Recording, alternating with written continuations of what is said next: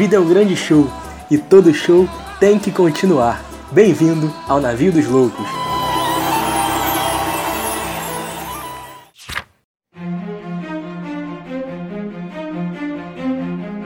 Fala minha rapaziada, tamo de volta daquele jeito, colamos de novo aqui nesse episódio brabão do Navio dos Loucos, daquele jeito que você já conhece. O tema de hoje muito importante, Brasil holandês, um tema que eu tenho a leve impressão de que a galera não costuma ver muito não. Né, de que a galera passa um pouco batido, mas um tema que é fundamental e que me toca de maneira pessoal, porque o meu sobrenome Guzmão, né, ele vem de Pernambuco né? O meu avô veio de Pernambuco e é possível que esse sobrenome tenha vindo da Holanda, né? E dos Países Baixos ali e tal. Então, quem sabe um dia eu não corro atrás aí da minha genealogia para saber o que que rolou, o que que aconteceu. Enfim, vai saber.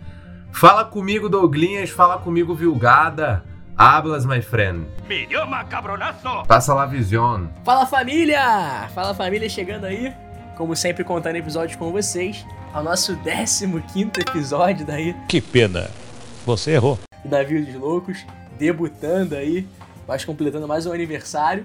E dizer que esse episódio, na verdade, é uma crítica, né? É uma denúncia, né? Ao que a Holanda fez com o Brasil em 2010. Gol!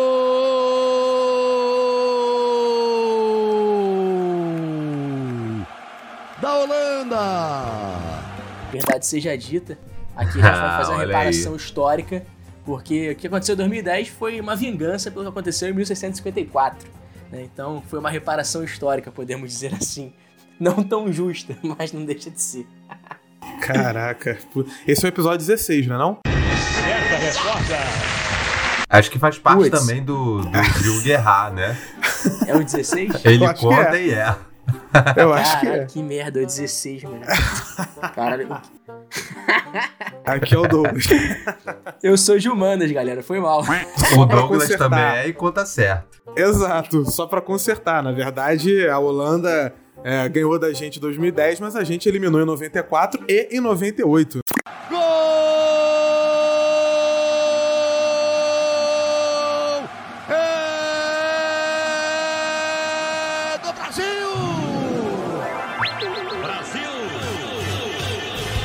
né? Se a gente está falando de Copa do Mundo seguidas, a gente eliminou dois, duas Copas seguidas. É verdade. Não sei por que o assunto foi para esse lado, mas foi, não gostou, foda-se. Hoje a gente vai conversar um pouquinho sobre um conteúdo, né? A gente está voltando a fazer algo que a gente estava um tempinho sem fazer, que é pegar uma matéria de história, de conteúdo de ensino médio, vamos dizer assim, é um conteúdo curricular para a gente poder ver até onde a gente pode levar esse debate, até onde a gente pode levar essa compreensão de um assunto que é muito largo, um assunto que é gigante. Vamos ver se a gente consegue fazer dele o mais atrativo possível. É isso aí. Quando a gente fala de Brasil holandês, a, pra rapaziada que nos ouviu no episódio de Revolução Haitiana, esses episódios estarão de alguma forma conexos. A parte 1 do episódio de Revolução Haitiana estará muito conexa com o que a gente está falando aqui, porque a gente está falando de Brasil holandês e para falar de Brasil holandês é muito importante falar do negócio açucareiro, né?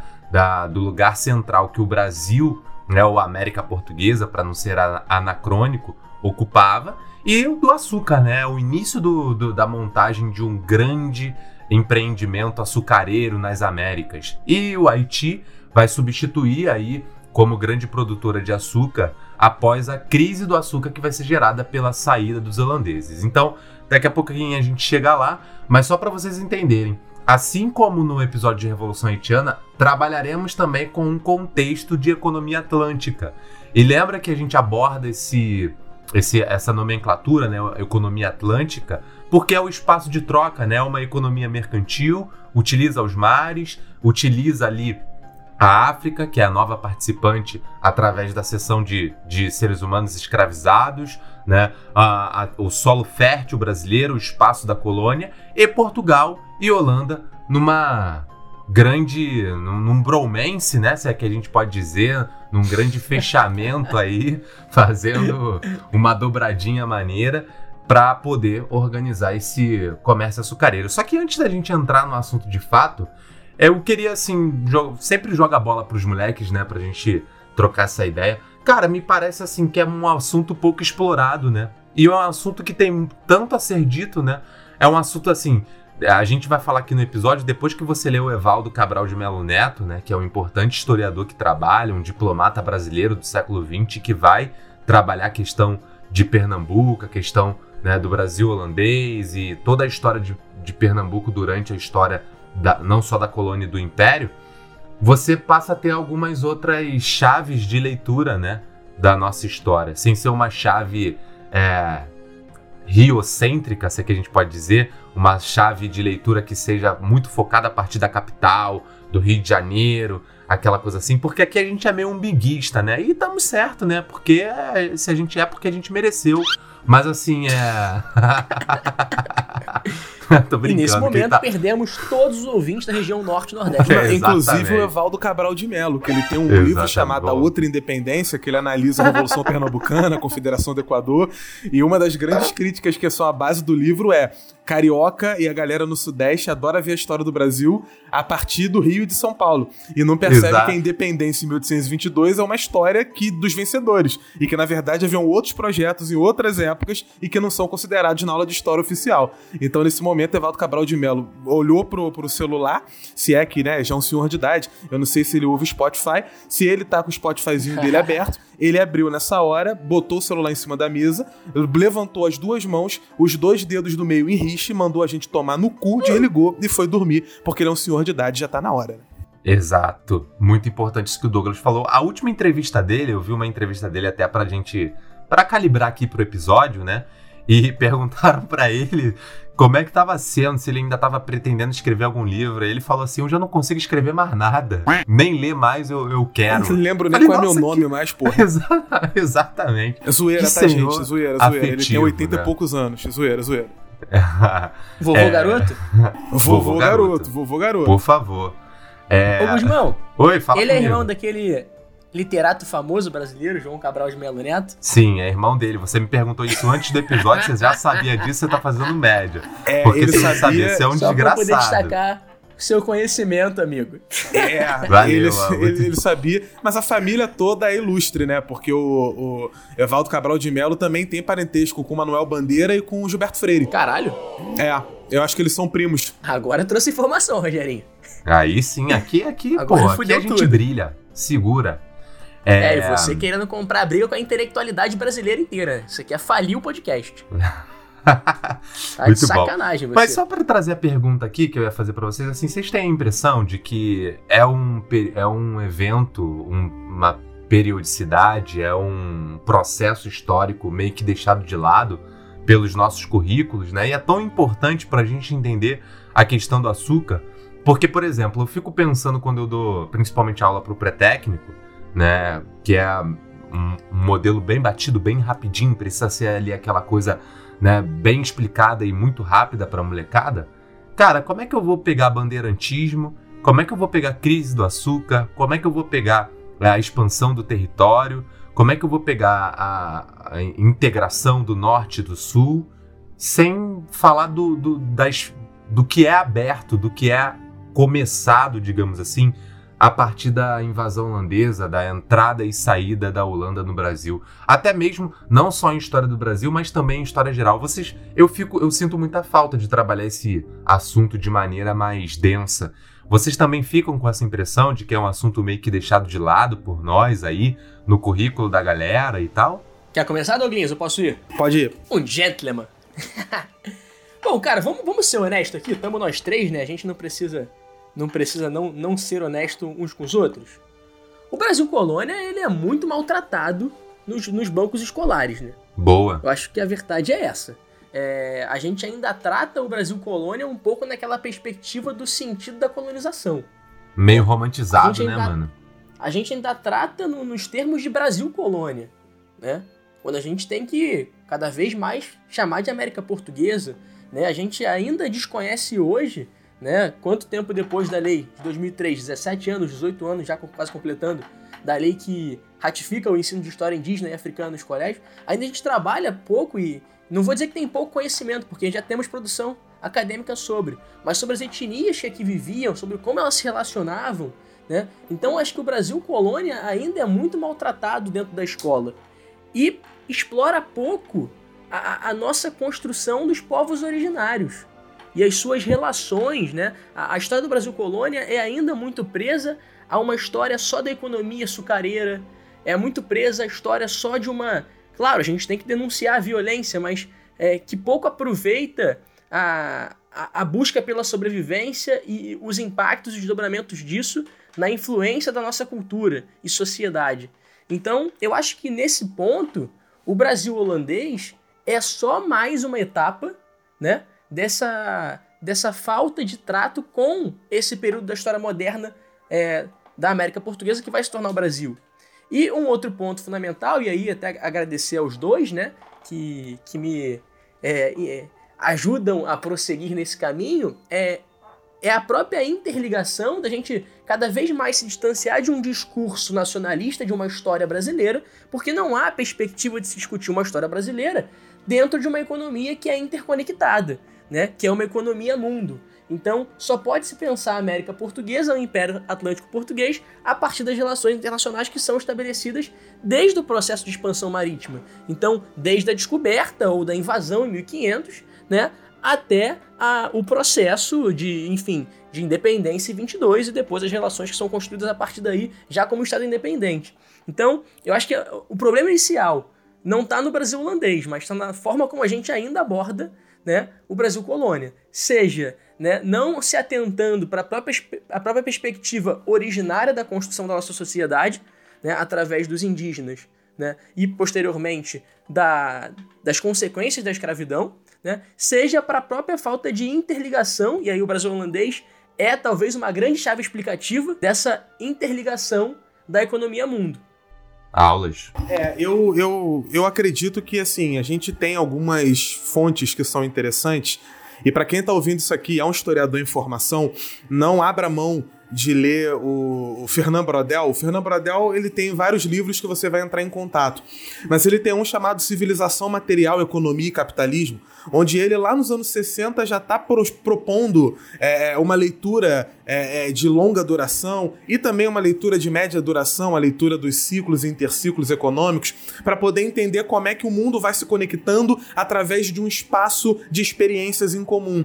A mesma coisa que ele fez estudando o Mediterrâneo é, é, e o mundo mediterrâneo, ele vai fazer com o Oceano Atlântico. E é exatamente marcado nesse caminho que ele vai colocar em prática que o Giovanni Arrighi vai escrever um livro maravilhoso chamado Longo Século XX, que é uma leitura que vocês têm que ter também, e que vários autores vão desenvolver a teoria do sistema mundo. Eu vou citar aqui o Immanuel Wallerstein como um dos principais autores dentro dessa pegada, que podem te ajudar a entender, mas você pode pegar para ler também o Dale Thomas, que é um cara que escreve muito bem e que tem é, ligação com o Brasil, vários textos traduzidos, e que vai apontar para o funcionamento dessa economia mundo. Mas é, é engraçado, porque eu concordo que o Brasil colônia ainda seja visto de maneira muito clichêzona, e aí é, grande parte do que eu escrevi foi relacionado a Brasil colônia, muito embora não seja uma paixão. Então a gente vê isso na prática, como é que ainda é visto de maneira muito é, clichê.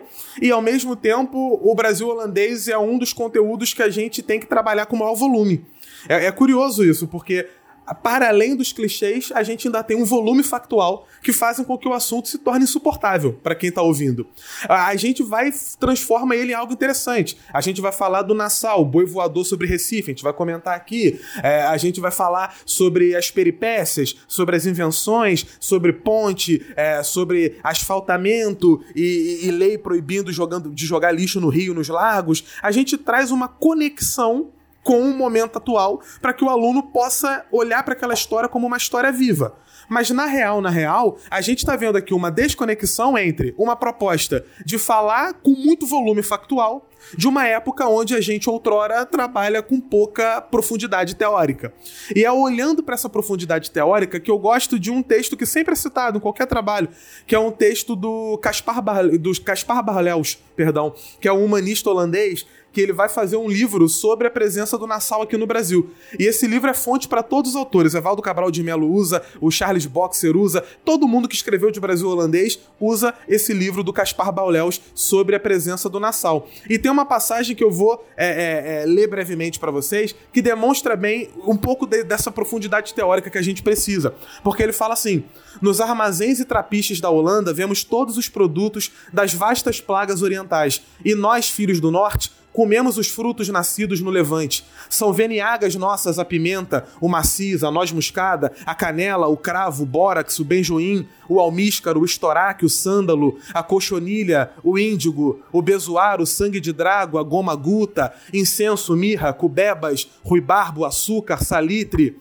Olha quanto produto eu tô falando aqui: goma laca, gengibre, diamante, seda bruta, seda tecida, tapete, porcelana da China. O cara tá falando lá em 1647 sobre como era o ambiente econômico e social da Holanda na primeira metade daquele século. Os Países Baixos tinham mais navios do que todo o continente europeu combinado. Eles faziam comércio nos quatro cantos do planeta. Eles transportavam a maior quantidade de cargas e de mercadorias que você possa imaginar para a Europa.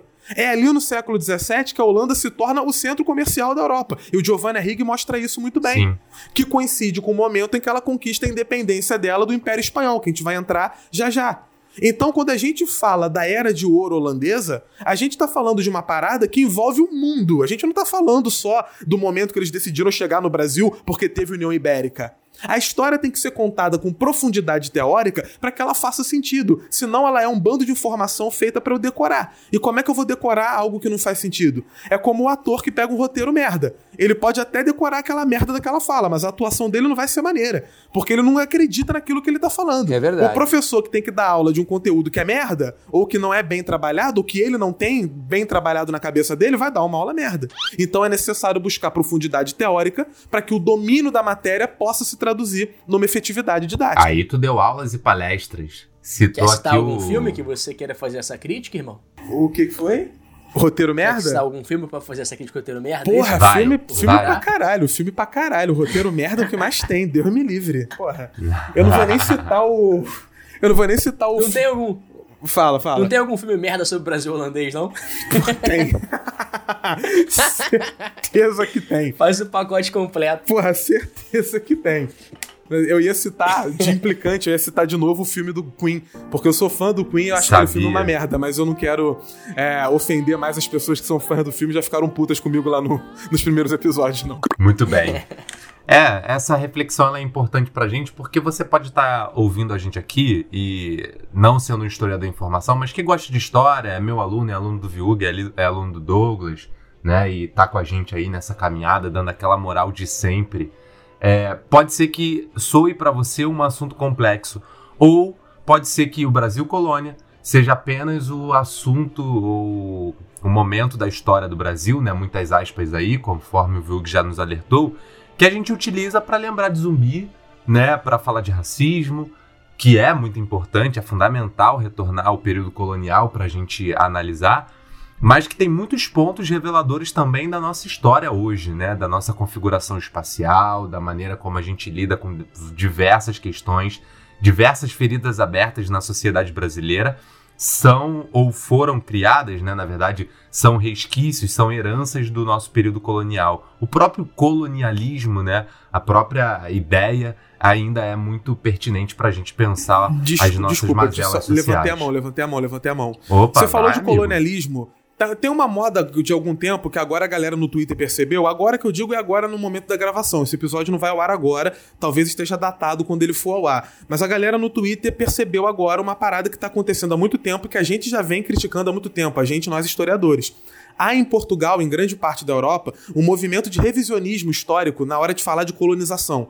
Portugal em relação ao Brasil, mas a Espanha em relação à América Espanhola. É, é, holandeses eu vejo menos, mas eu vi também acontecer até na França, que é um berço da- de- de- do, do fazer historiográfico da maneira como a gente conhece. Mas em Portugal a parada é mais evidenciada, que é uma galera jovem. Universitária, uma Sim. galera que su- supostamente deveria ter capacidade de fazer mais, querendo dizer que não há tanto impacto do colonialismo na história dos países colonizados assim. E que isso é uma história que foi aumentada no sentido de vitimização. E aí viralizou, na época que a gente está gravando aqui, talvez já esteja datado quando você está ouvindo, um, um- um vídeo de uma portuguesa, de uma imbecil, de uma jumenta completa, uma que se cair de quatro pasta para sempre, porque vai se acomodar a sua posição de ruminante dali nunca mais vai levantar, que tá falando que não faz sentido falar que Portugal é, é, destruiu o Brasil ou roubou o ouro do Brasil. E ela começa o vídeo dela falando assim: para começo de conversa, no Brasil só tinha índio. Foi Portugal que chegou e mudou tudo. E a nossa vontade é entrar no vídeo com um coquetel molotov e um lança-chamas e mandar ela para encontrar com o Senhor Jesus. Né? É a nossa vontade naquele momento. Eu acho que você deve pegar esse sentimento e levar ele adiante. Não, não, não, não, não suprime ele, não. Inclusive, eu apoio que você joga uma bomba lá, que você joga uma dinamite. Mas é, é, é importante falar disso porque na Europa tá havendo um movimento de revisionismo em relação à questão da colonização.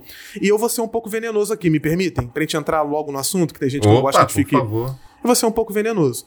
Tem um historiador brasileiro, que eu não vou falar o nome, mas que é um palestrante muito famoso, careca e tal, que é.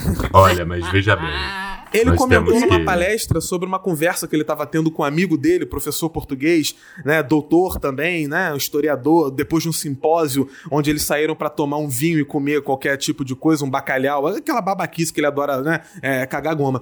E ele falou que o amigo dele português, eles brincando, ele falou pro amigo, pô, mas vocês ainda estão nos devendo pela colonização. E o amigo falou, poxa, mas a gente saiu tem mais de 200 anos, não deu tempo de vocês melhorarem, não? E o professor especial aí, careca, usou isso na palestra para poder falar realmente. Até quando a gente vai ficar se vitimizando? Tá na hora da gente enfrentar. E me assusta um historiador que só um doutor em história fala isso. Porque colonização, meus amigos, é uma parada que tem é, é, efeito até os dias atuais na maneira como o próprio povo colonizado se vê.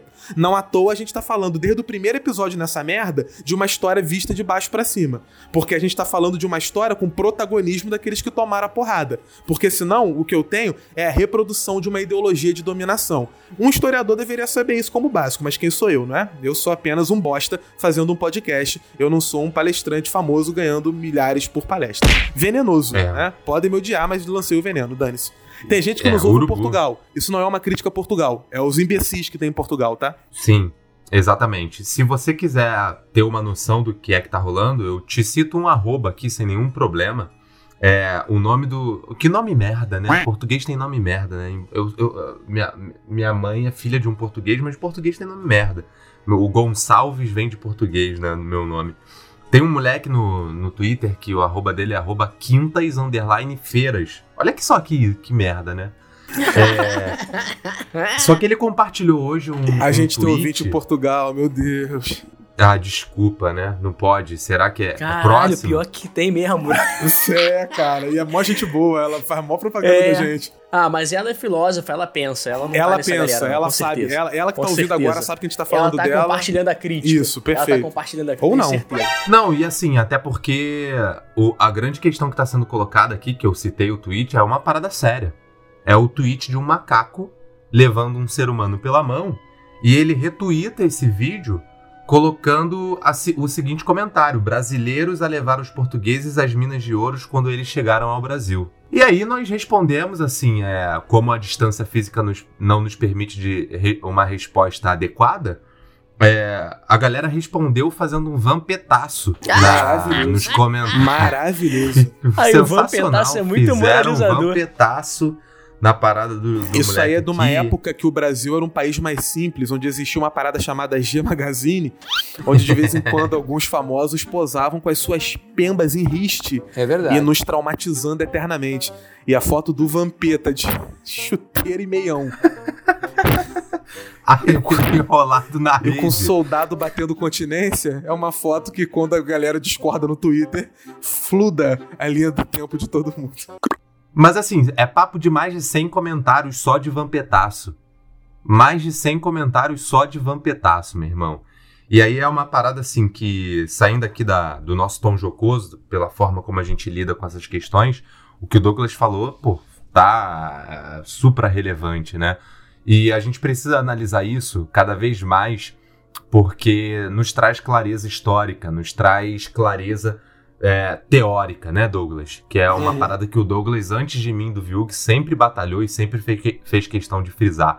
A reflexão teórica, para além da, da, da lacração, para além do, do, do, do tweet que viraliza, que vai ter não sei quantas mil curtidas, é fundamental que a gente tenha esse domínio teórico para que a gente saiba argumentar a maneira pela qual as coisas acontecem na, na história, né? E aí não é a nossa história. Pra que a gente possa ir além do senso comum. É, pra gente sair disso. Eu acho que é, unindo a fala de vocês dois, eu tiro uma conclusão aqui que é não poderia ser melhor a partir da fala de vocês, que é tirar o espaço de, do Brasil, da colônia e do colonialismo do lugar comum. Eu sempre, quando começo as minhas aulas, e é como eu vou começar aqui agora a minha fala no podcast, para a gente entrar de vez no assunto, eu faço questão de iniciar a reflexão sobre as questões da colonialidade, mas tiro a colonialidade de um espaço comum cultural e levo ela, transporto ela primeiro para um espaço econômico, político, objetivo, das coisas acontecendo, das decisões sendo tomadas por gente que tem nome e sobrenome, né? Da história real, da história acontecendo na esteira ali. Então, eu acho que esse é o ponto fundamental. E aqui é o que eu gostaria de trazer para a gente iniciar nossa reflexão é um ponto de virada, né? Portugal tem declínio nos seus lucros com o Oriente, no comércio com o Oriente. Nós, quem sabe, em algum momento possamos fazer alguma a história da colonização vista pelo lado de lá, né? Quem sabe aí a gente fica a ideia de um episódio maneiro que dá caldo, né? Pegar aí a Índia, pegar aí a China, dá muito caldo, né? É, vai ser maneiro. Mas é nesse declínio do. Não dá do... caldo, cara. Vamos ser sinceros, não dá caldo. A única coisa boa que Portugal fez pelo Brasil se chama Jorge Jesus. Um, dois, três, vou falar do português. Jorge Jesus, foi incrível o que tu fez. Ah, Chegou. Não vou falar mais nada. Aí o meu coração isso. despedaçou. Eu acho que é cedo demais para você fazer um negócio desse. Nosso querido cabelo de boneca, né? Vocês são saudosos dele, né? Eu entendo. É esse o turning point, né? Que a gente. O English motherfucker aí, por favor, Davi. English motherfucker! É, é esse o turning point que a gente é tá. turning point, olha aí. É, é lancei o turning point, pai. É. Essa Alô, virada. Wizard. Né? E econômica. Patrocina a gente aí, Wizard. Tinha que falar em holandês, cara, em homenagem ao episódio. É. Então, essa virada do comércio do Oriente para esse olhar no Ocidente. Uma das questões que eu faço questão de frisar é que a montagem do empreendimento açucareiro ela não é do nada. Ela exige, primeiro, uma organização do empreendimento escravista na África e um financiamento. E esse financiamento, né, ele ocorre no momento em que a Espanha está muito exposta, né? Eu li um autor que trabalha, eu não lembro se é o, acho que é o Allenstein que fala sobre isso. É, eu não vou lembrar agora qual dos autores do Sistema Mundo que eu li que fala exatamente sobre isso. São, o Douglas já citou alguns aqui, tem o André, André Gander Frank, né, tem o Teutônio dos Santos, tem é, com perspectivas Amin. teóricas específicas um pouquinho diferentes. O Gunder Frank trabalha com a questão do Exato. subdesenvolvimento, da teoria da dependência, né? É isso. interessante também, leitura interessante. É válido, né? Tem que ler, é importante.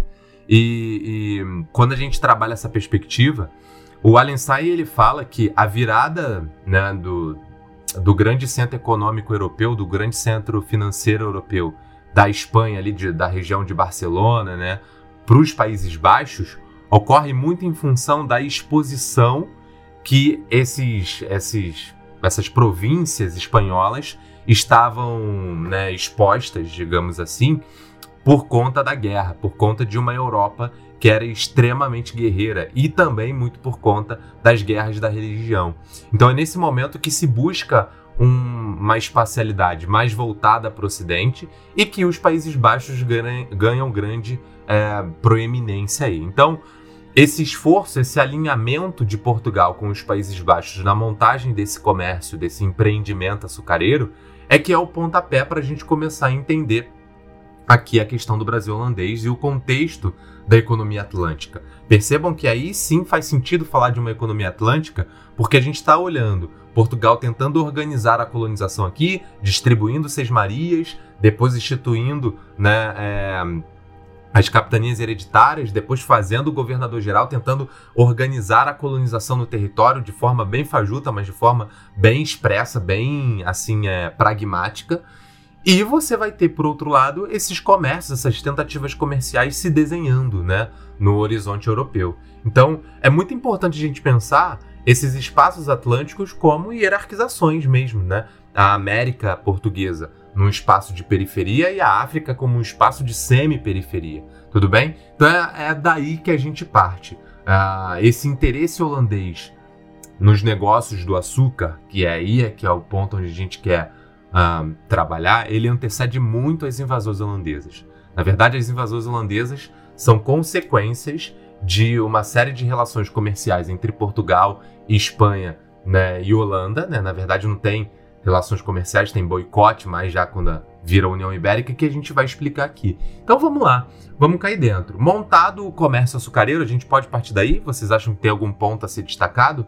Montado o empreendimento açucareiro, ele começa a crescer, começa a se expandir, e a gente vai ter um Portugal lidando cada vez mais com uma exportação do açúcar brasileiro e dependendo do transporte, como o Douglas já bem disse aqui, né, os navios holandeses sendo construídos hum, a, a toque de caixa, e de refino também. O refino também era feito pelos holandeses, né? O refino holandês é uma questão muito importante. Você quer destacar, Sim. Douglas? É, não, eu aproveito que você pegou Portugal, eu vou pra Holanda. Posso, viu? Por favor, por favor. Porque o Diderot, que é um dos caras que eu mais gosto, né? Que eu tenho, inclusive, uma uma proposta de tese de doutorado do futuro que envolve Diderot, que eu não posso falar o que é, porque, né? Eu provavelmente estou errado. Olha aí, é algo, galera, isso é, aí foi furo de reportagem. É uma novidade, é uma novidade. O que eu quero propor sobre o Diderot, ninguém nunca falou. Anunciou, vai ter que fazer. É, ninguém nunca falou. O Diderot ele vai falar que a Holanda era o armazém da Europa. É, e o Boxer vai dizer que a força naval holandesa fez dobrar a espinha do poder marítimo ibérico.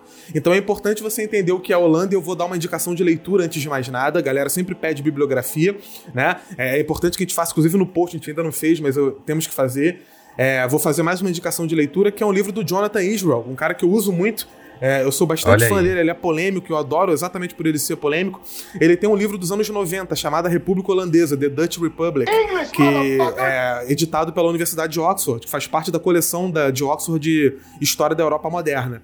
E para mim é o livro mais completo sobre a história da Holanda, pelo menos que eu já li. Ele fala de tudo, desde o surgimento até a ascensão, até o eventual declínio. Porque parte importante do desenvolvimento econômico da Holanda se deu graças ao comércio feito nas rotas do Oceano Atlântico, Claro, mesmo as colônias, os entrepostos comerciais lá no Oriente, tendo sim é, permanecido como empreendimentos coloniais da Holanda também. Mas o comércio atlântico entre os Países Baixos e a América do Sul, ele já vinha se construindo desde pelo menos o início do século XVI no norte da Europa, os pioneiros no comércio com é, é, a América Portuguesa, com o Brasil, foram os holandeses. Foram os flamengos, melhor dizendo, os naturais da região de Bruges e de Antuérpia, que na Idade Média era o principal porto e o principal centro comercial da Europa, pelo Sim. menos durante o renascimento comercial e urbano europeu durante a Idade Média. Tem um historiador chamado Ed Stalls, que ele escreveu um artigo é, com uma documentação que, pelo menos até o momento que ele escreveu, ninguém nunca tinha trabalhado. Isso deve ser muito bom, né? Historiador encontrar um documento que ninguém nunca trabalhou e Ué, tirar é, aquela onda. É mina de ouro, né? Pode falar o que quiser também. Pô, é, mas depois você vai se tomar porrada, que acontece muito. O Ed Stalls, ele mostrou que os mercadores flamengos, eles já formavam uma colônia em Lisboa.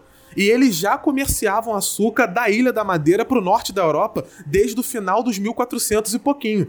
Então eles já tinham influência em Portugal e eles já comercializavam açúcar da Ilha da Madeira antes do Brasil ser invadido, porque descoberta é meu pau, não vem com essa porra para mim não. Antes do Brasil ser invadido, os holandeses já tinham essa primazia no comércio do açúcar. Então quando aconteceu, eles se inseriram no comércio colonial de maneira muito fluida. Se tu pegar nos documentos, tu vai ver lá em 1519 a primeira menção do açúcar vindo do Brasil na Holanda. 1519. Então eu tô falando do lado de antes de Portugal começar a colonizar de fato o Brasil. Que a colonização aqui de Portugal começa a partir de 1530, 1532. Em 1519 já tem açúcar brasileiro em Antuérpia. Pelo menos nos documentos.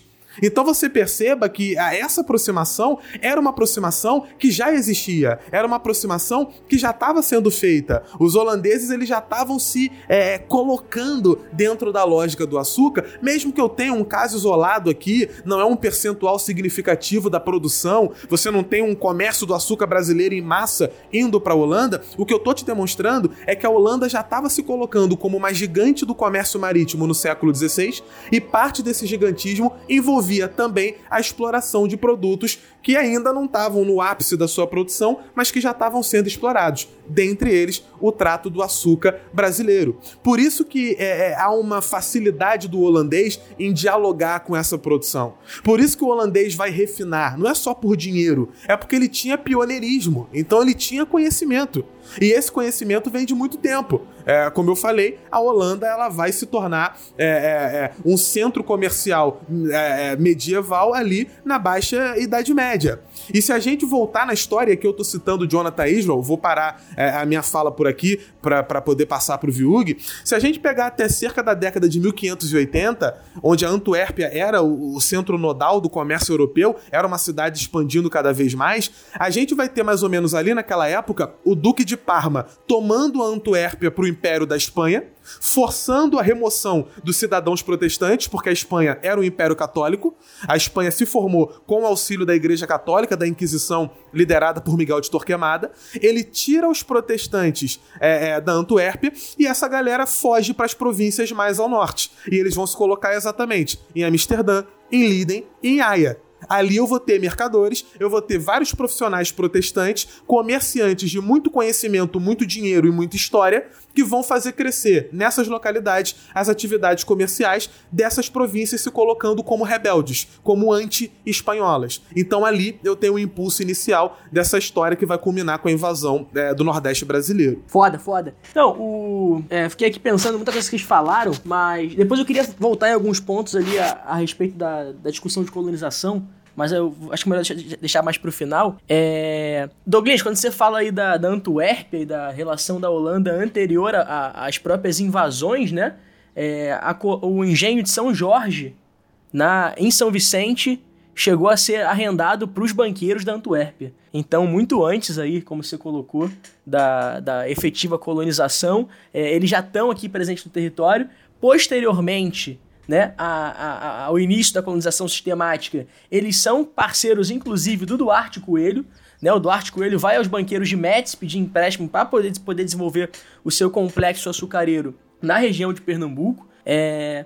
Então, a despeito da situação que existe no mundo atlântico, né? Porque essa situação do século XVI e XVII é um mundo atlântico marcado, a gente até comentou um pouquinho disso na, de, na, na no podcast de Haiti, é um mundo atlântico marcado pelo curso, marcado pela pirataria, né? Uma pirataria que está muito mais vinculada à Inglaterra, à própria Holanda e à França, por serem retardatárias no processo de expansão marítima, né? Contra aí Portugal e Espanha que detêm é, as grandes possessões desse, desse mundo ocidental, né? Então a Holanda ela pratica também o curso, pratica também a invasão, mas na verdade isso é uma virada diplomática, né? Ou, se eu quiser citar o nosso amigo, é um turning point Olha né? na, na, na, história, na história econômica mundial, como vocês colocaram, a partir da, da ascensão holandesa e do declínio ibérico, né? Porque, como vocês falaram, a partir da Guerra dos 30 Anos, a partir dessa perspectiva religiosa de intervenção espanhola na região holandesa, que você vai ter a formação das duas grandes companhias de comércio que vão passar a aterrorizar a União Ibérica. Né? Então acho que um, um grande turning point, né, João, da, da história da colônia é a própria anexação de Portugal pela Espanha né? Porque Portugal, que vem ali do, do, condado portucalense, né? Sempre teve essa questão um pouco tensa com a Espanha, uma disputa ali pela sua soberania dentro da, da, da Península Ibérica. Quando perde ali o Dom Sebastião em 1578, né? Vai ser anexado em 1580 e perde a sua soberania. Por mais que tenham as ordenações filipinas, que respeitem uma certa burocracia, respeitem a língua, a administração, as ordenações filipinas trazem junto com ela, trazem junto da Espanha e dessa dominação espanhola, todos os adversários, né? Que nesse momento vão ser nada mais, nada menos que a Holanda em franca ascensão e a própria Inglaterra. Né? Porque é uma coisa curiosa, né? É pouco falada, mas a Inglaterra também pratica né, ataques ao território é, colonial brasileiro, né? No caso colonial português né? Cavendish, Wingtron, né? Todos os corsários ingleses que fazem pilhagens aqui na região de São Vicente, na região do Nordeste, né? Então, a partir desse momento, você tem uma atlantização dos conflitos europeus na região do Atlântico, na região da América Portuguesa. E desse dessa atlantização a gente tem uma, uma primeira escaramuça, uma primeira é, uma primeira irritação ali entre Espanha e Holanda em 1614, né, na região da Baía, da Baía de Ilha Grande, há um conflito ali entre, entre as armadas. Só que de fato a gente vai inaugurar essa busca pela invasão, não mais um ataque, mas aí a busca pela invasão né, do, do território da América Portuguesa em 1624. Só que curioso, é, não dá pra gente compreender a invasão de 1624 e a posterior invasão de 1630 sem tomar conhecimento que a Holanda já havia tomado os postos importantes na região do Oriente, como o Douglas colocou, e que a África vai ser um ponto muito importante. O porto de São, jo São Jorge da Mina, por exemplo, vai ficar em possessão dos holandeses. Então, durante um tempo significativo, eles vão controlar o tráfico de escravizados, que significava né, uma quantia muito importante em termos de valores para grande parte dos comerciantes portugueses. E aí eu queria introduzir um, um outro ponto antes da gente entrar no factual da invasão à Bahia e da invasão a Pernambuco. E aí deixar claro que o coração econômico, o coração populacional é, da América Portuguesa nesse momento é o Nordeste. O Sudeste só vai despontar após mineração. Nesse momento, o coração econômico e populacional, a densidade demográfica, está presente no Nordeste. Bahia, não à toa, Salvador é escolhida como é, sede do governo geral, que depois desponta, né? Ali a região do Recôncavo Baiano como grande produtora de açúcar. E Pernambuco é a grande menina dos, olhos, do, dos olhos de ouro, né? Da coroa portuguesa. Eu falei certo o ditado? É esse mesmo? Que pena. Você errou. É ó, galinha dos ovos de ouro ou menina dos olhos. Você misturou os dois. Menina dos olhos, né? Sensacional, inclusive. Ficou um ditado muito bom. Cara, pior que eu tenho misturado essa porra direto em aula. Agora que eu me toquei nessa porra, porque eu, eu lembrei da galinha agora quando eu falei. Alunos do Viu que estão nos ouvindo, por favor, perdoem esse querido professor de vocês, tá? Ele é fanfarrão assim mesmo, mas é gente boa.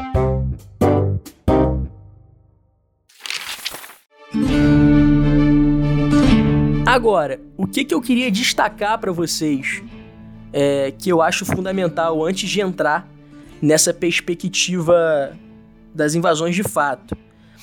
Uma discussão da historiografia brasileira sobre as invasões holandesas. E aí a gente tem que ir lá no Van Hagen, lá na historiografia do século XIX, que está tentando consolidar uma ideia de identidade nacional, porque vai olhar para as invasões holandesas e vai tentar encontrar nesse movimento uma busca ali de identidade nacional, uma busca de, de heroísmo. Então, pouco vai entender é, do que de fato acontece naquele movimento, né? E vai olhar, como o Gusmão já falou aqui mais uma vez, é, uma vez em algum episódio, não vou lembrar qual, mas vai olhar para a invasão holandesa querendo ver alguma coisa ali, né? Já, é, já tá olhando com um olhar pré-condicionado.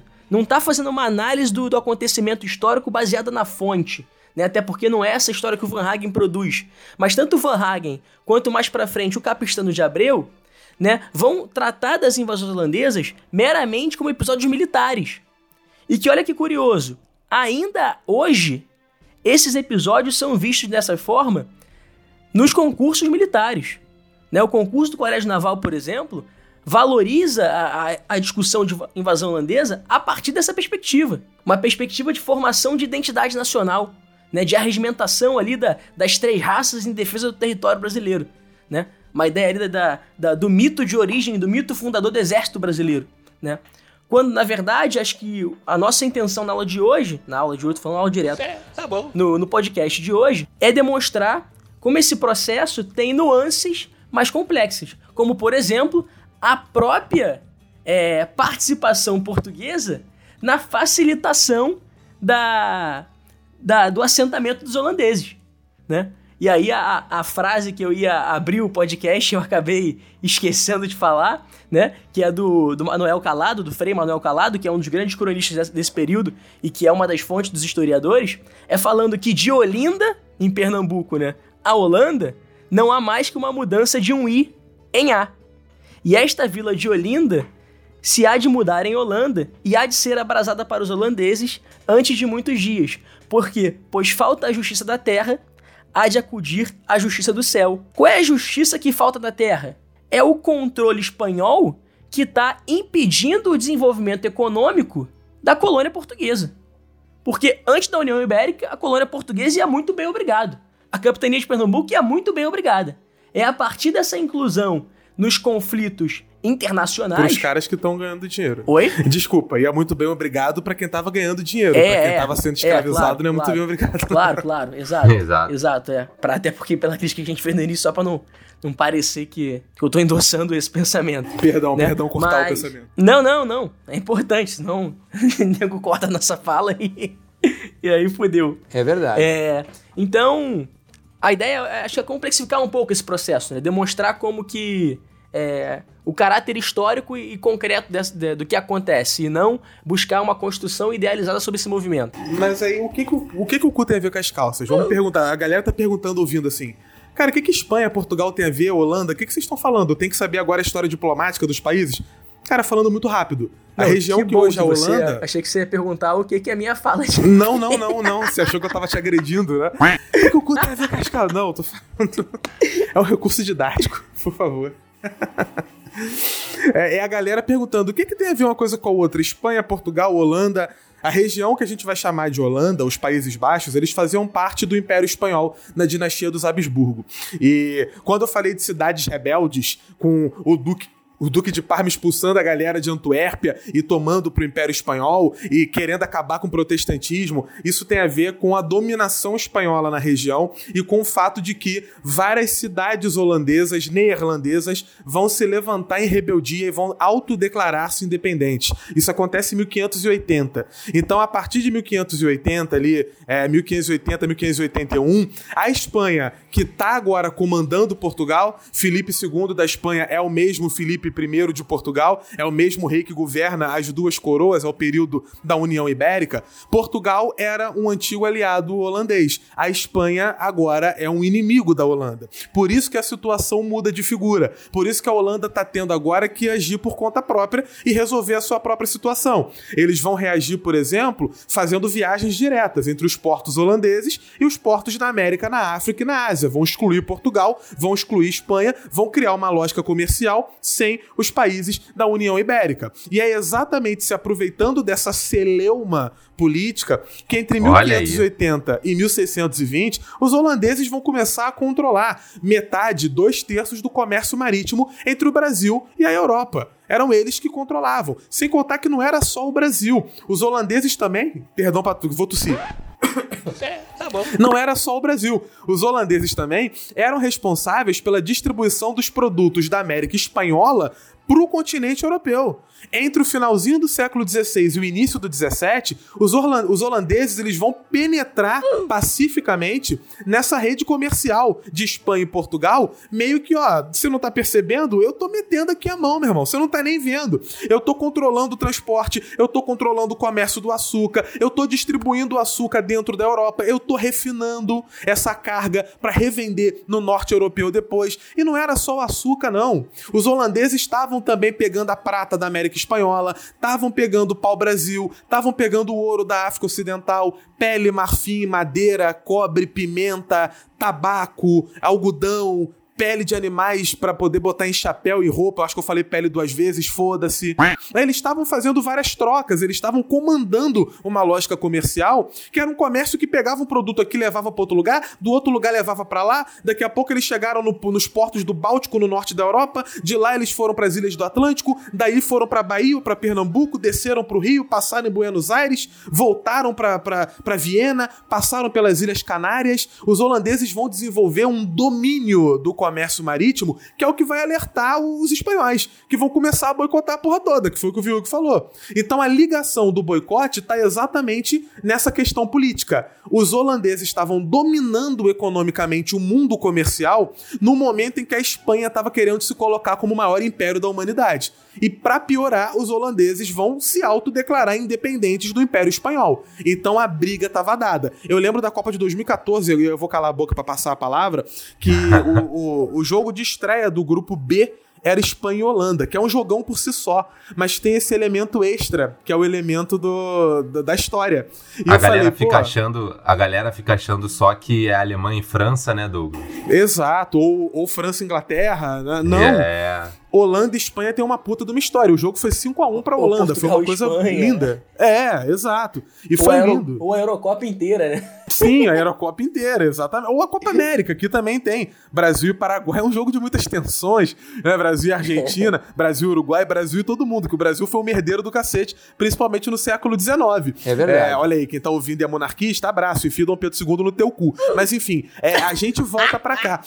Porque é, é um embate e é uma disputa por controle, é uma disputa por hegemonia. Então eu acho que, não sei se vocês estão satisfeitos, mas eu acho que esse background, o, o pré-invasão, é, até a formação das companhias, eu acho que já fica. Voltamos ao inglês. Não sei se suficientemente explicados, mas com material suficiente pra gente poder pensar, pelo menos, não? Sim.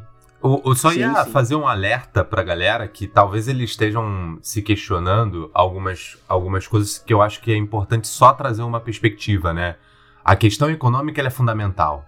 É uma O disputa. Gans, Oi, posso fazer só o que você faz comigo sempre, rapidinho? pode. Não, é sem rancor. Não, é só pra fazer duas piadas idiotas. Rapidão. É... Não, duas não, uma só. Mas. Não é nem piada. É Faz só pra falar piada, que como é que a, irmão. his- a história permanece, né? Porque o esporte até outro dia jogava com patrocínio na camisa do Cimentos Nassau.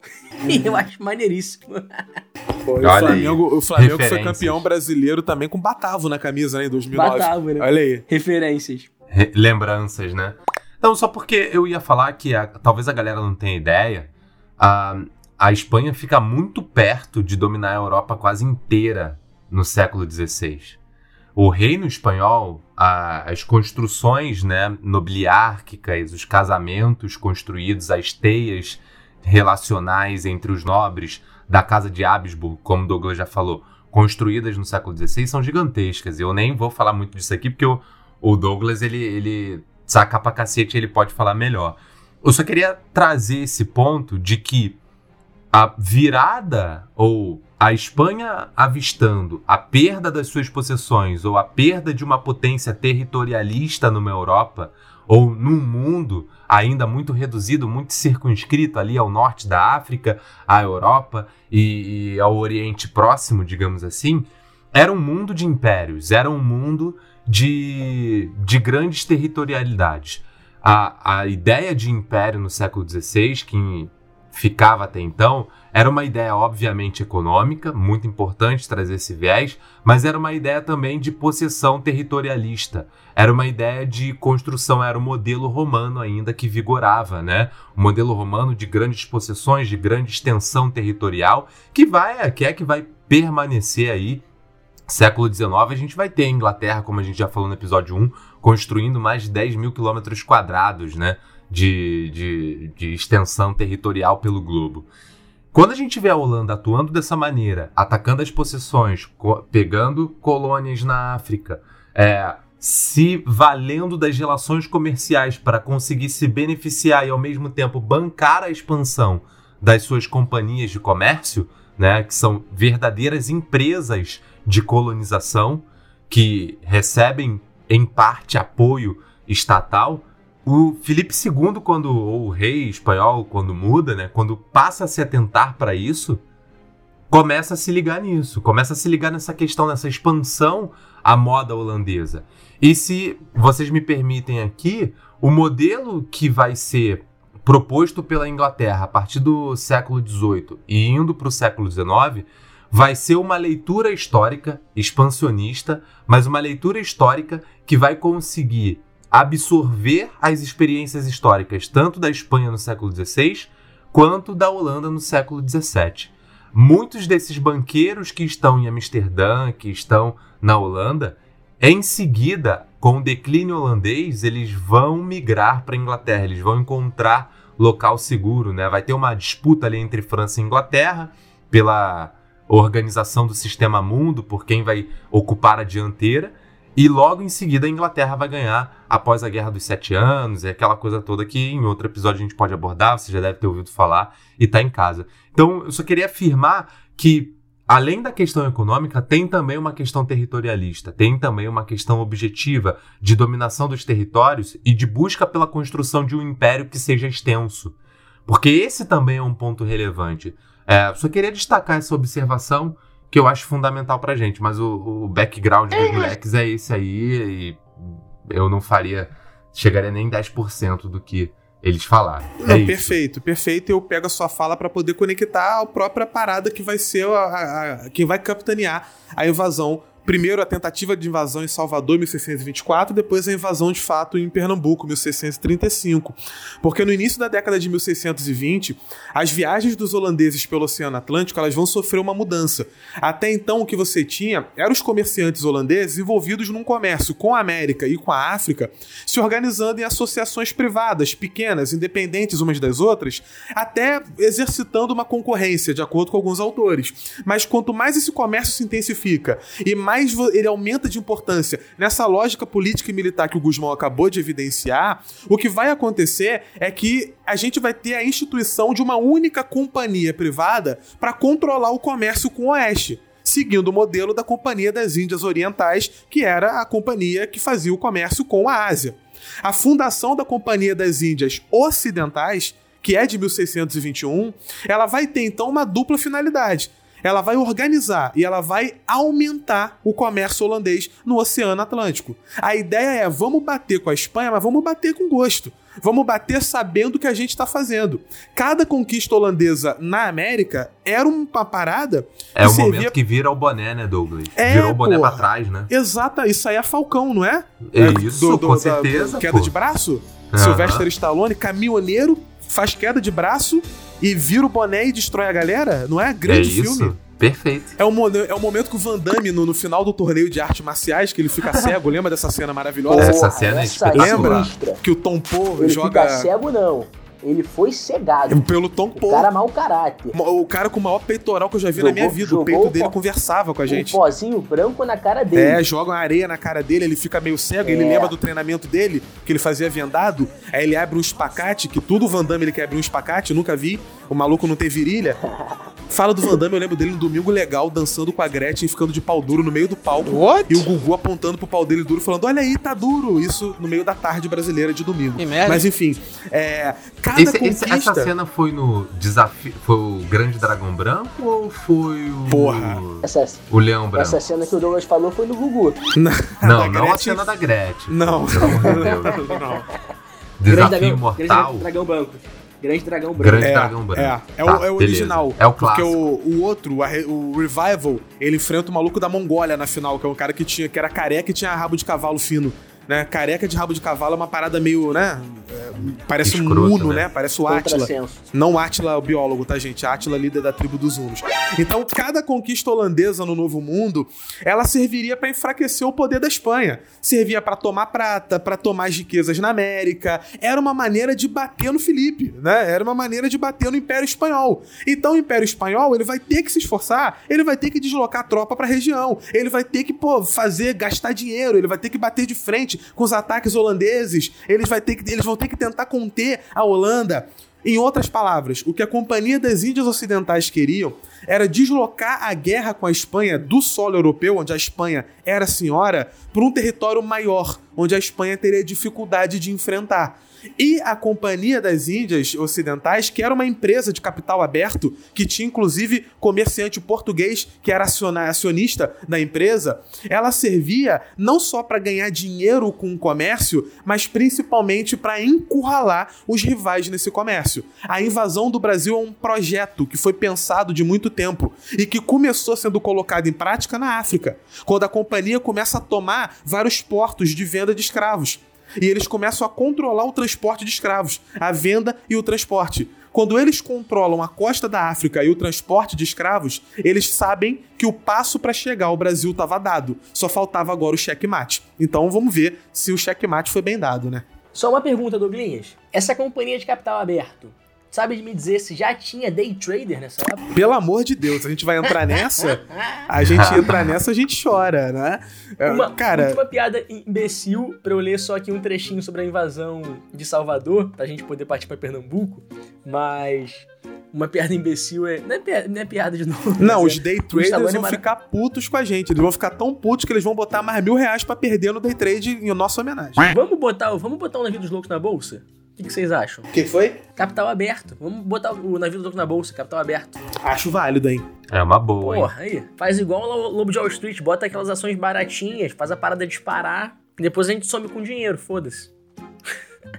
Enfim, é, o Stallone é muito bom, né, cara? Porque ele é o Rambo, ele é o Rock E ele ainda é o Falcão, assim, o maluco é. Eu pensei que tu ia conectar no assunto, cara. Tu tá com uma Não, credibilidade impressionante hoje. Assim. Mas enfim, só pra falar das invasões que o Douglas é, colocou é, a Salvador, né? Quando o Douglas está falando sobre esse projeto, o Luiz Felipe Alencastro, ele vai chamar a atenção. Grande, gênio, gênio, sou fã. Apesar da, do não sucesso em Salvador, né? Apesar desse não sucesso, como o Douglas falou, isso é um projeto. E para o Luiz Felipe Alencastro, esse ataque a Salvador ele faz parte do conceito de alvos conjugados, no sentido de que a captura de Salvador ela foi acompanhada de invasões à África, de Benguela e de Luanda. Né? Então, para já tinham tomado a fortaleza de São Jorge da Mina, na Guiné, né? e queriam tomar os, os, portos de Benguela e de Luanda. Então, por mais que não houvesse, não, não tenha havido sucesso no sentido de consolidar a invasão e que tenha havido prejuízo financeiro, faz parte de um processo mais amplo do, da, da Holanda de enfraquecer o Império, o Império Espanhol. Né? E, consequentemente, Portugal, por estar submetido à Espanha, estava nessa brincadeira aí. É, um, só queria ler rapidinho aqui uma, uma descrição, uma fontezinha que eu achei legal, né? Que conta que na manhã de 17 de maio, logo que os tambores romperam a alvorada, apareceu junto à citada a porta um português com bandeira branca, a entregar a cidade na qual entramos a seguir, postando-nos em ordem de batalha na Praça do Mercado. Guarnecemos todas as portas e corpos de guarda e aquartelamos, na mencionada cidade de São Salvador. Não encontramos outra gente senão negros, mas grandes riquezas em pedras preciosas, prata, ouro, ambar, moscada, bálsamo, veludo, sedas, tecidos de ouro e prata, cordovão, açúcar, conservas, especiarias, fumo, vinho da Espanha de Portugal, vinho das Canárias, vinho tinta de palmas, excelentes e cordiais frutas e bebidas. É, e aí o interessante é perceber que, apesar desse impacto da chegada, né, dessa derrota logo de, de cara, uh, isso escancara algum, algumas coisas. Primeiro, né, Apesar de já estamos fal falando de 1624 e, portanto, já são 124 anos de presença portuguesa na colônia, não havia ainda um desenho de proteção territorial. Né? A, os próprios governadores gerais e os próprios jesuítas vão estar o tempo inteiro criticando, inclusive, né, a falta de interligação né? A falta de conexão entre a própria colônia, né? São, são capitanias que não se conectam, que não se, que não conversam, que não é, formam, na verdade, aquilo que foi o verdadeiro intuito do, de, da, de proceder com da colonização, com a decolonização, que era a ocupação efetiva do território. Então há uma ocupação efetiva, mas ela se mostra frágil logo nos primeiros desafios. Né? E isso acontece já tendo uma experiência prévia né, de uma guerra de expulsão contra os franceses ainda no século XVI. E aí a organização para expulsão desses, desses holandeses vai ser capitaneada pelo bispo Dom Marcos Teixeira, que recebe reforços vindo de Pernambuco, então Pernambuco como capitania forte que tem dinheiro, né? O Matias Albuquerque, Matias Albuquerque financia é, um exército que vai evi evitar a progressão dos invasores. Detalhe, o sucesso dessa empreitada vai se basear num modelo de guerrilha específico da colônia, que eles vão chamar de Guerra Brasílica né? Que era uma guerra que explorava a, a diversidade territorial. É, então, as matas ali, o conhecimento do solo, e obviamente, para você explorar esse conhecimento do solo, você utilizava os indígenas, né? Que são, como canta um samba belíssimo que eu já mostrei pro Douglas, ele não conhecia. Ah, vai tomar no seu da terra, Vai tomar no seu da Tijuca. Não fode, rapaz. Porra. É um Olha filho da puta, né? Eu vou te contar. Ele, ele gosta de tirar uma onda. Eu mostrei pro Douglas, ele não conhecia os donos da terra. É um lixo, né? É um lixo. Para quem quiser conhecer, como o Júlio conheceu um dia ao ser apresentado, esse samba é o samba da Unidos da Tijuca de 1999, que é um dos sambas mais bem falados da história, um dos grandes desfiles da história do grupo de acesso, interpretado pelo grande Davi do Pandeiro, saudoso que nos deixou recentemente, né, o seu lixo? E você pode ouvir, é, além de outras é, referências também na área, mas eu não vou falar nenhuma, vou deixar pro Viug aí ensiná-los as referências todas. Muito bom. Não, mas aí, só para completar, é... apesar desse insucesso, né? Como o Douglas colocou, há também uma guerra de curso né, em relação à América Espanhola, é, na busca ali de, de tomar navios espanhóis, e vai ser a, a partir de uma nova incursão tá? liderada pelo Pierre Ranhan, espero que seja assim que se fale, né? na Bahia em 1627. E depois de um apresamento de uma frota espanhola de prata em 1628, que a Companhia das Índias Ocidentais, percebam, né? que os camaradas continuam chamando de Índias Ocidentais, são desgraçados, né? Que em 1630 eles procedem aí sim a, a, a invasão daquela que é a mais deliciosa, mais próspera e abundante a capitania de Pernambuco. Lembrando que mais próspera, mais deliciosa e mais abundante, obviamente, para a elite colonial, não para os indígenas e nem tampouco para os escravizados. E tampouco também para os colonos pobres. Eu só queria destacar um ponto que a Espanha não conta muito, que é um detalhe religioso, né? A, a questão de que receberam o apoio de muitos judeus que eram mal vistos pelos católicos, né? Na verdade, o judeu sempre apanha na história.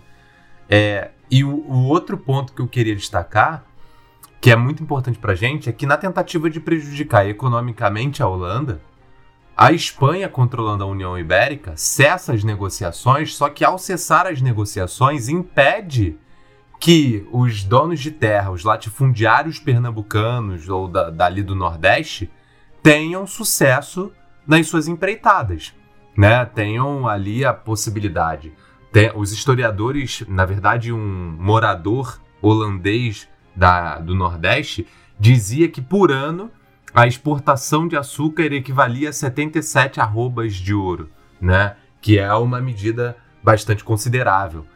E nesse sentido, o que eu quero destacar aqui pra gente é que assim, esse apoio do que, dos que já estavam ali, essa, essa aversão às medidas econômicas espanholas, como uma tentativa de boicote, aos holandeses acabava prejudicando os latifundiários açucareiros, os donos do engenho, dos engenhos que ficavam no Nordeste. Então, de certa forma, tem uma, um certo consentimento, né? Assim, a gente pode perceber de alguma maneira, alguns deles falam, né? Tem muitas cartas dos holandeses mostrando ao rei da Espanha que seria um bom negócio a invasão, que seria possível, que te, haveria certa facilidade, né? O grande lance, assim, que eu acho importante destacar é que a tentativa de invasão à Bahia, Salvador, Salvador é a grande capital colonial da época, né? Então você tem ali uma certa concentração de aparato administrativo e, como o Vilg falou, né, uma certa proteção. Mas continua aí, Vilg, só queria destacar isso que às vezes a gente fica muito focado. Vilg Matheus, por favor, tá? Na. Ué? Eu falei o quê? Quando for citar Vilg Matheus. Ah, moleque, cheira minha virilha.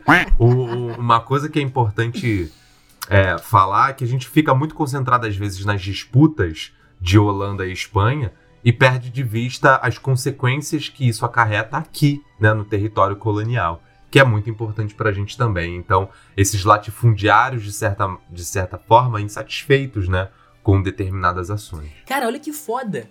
A Copa de 2010 é uma metáfora da invasão holandesa. Olha aí. Quer dizer, não, não é a metáfora porque a Holanda perdeu a final, né? Pô, Rolando deu molinho. Pô, é verdade. Mó, mó mote bom pra minha aula. Caralho, a, a, empolgação que morre dois segundos depois. É, Porra, sensacional. Graças vacilo. a Deus, porque tu ia falar disso até amanhã.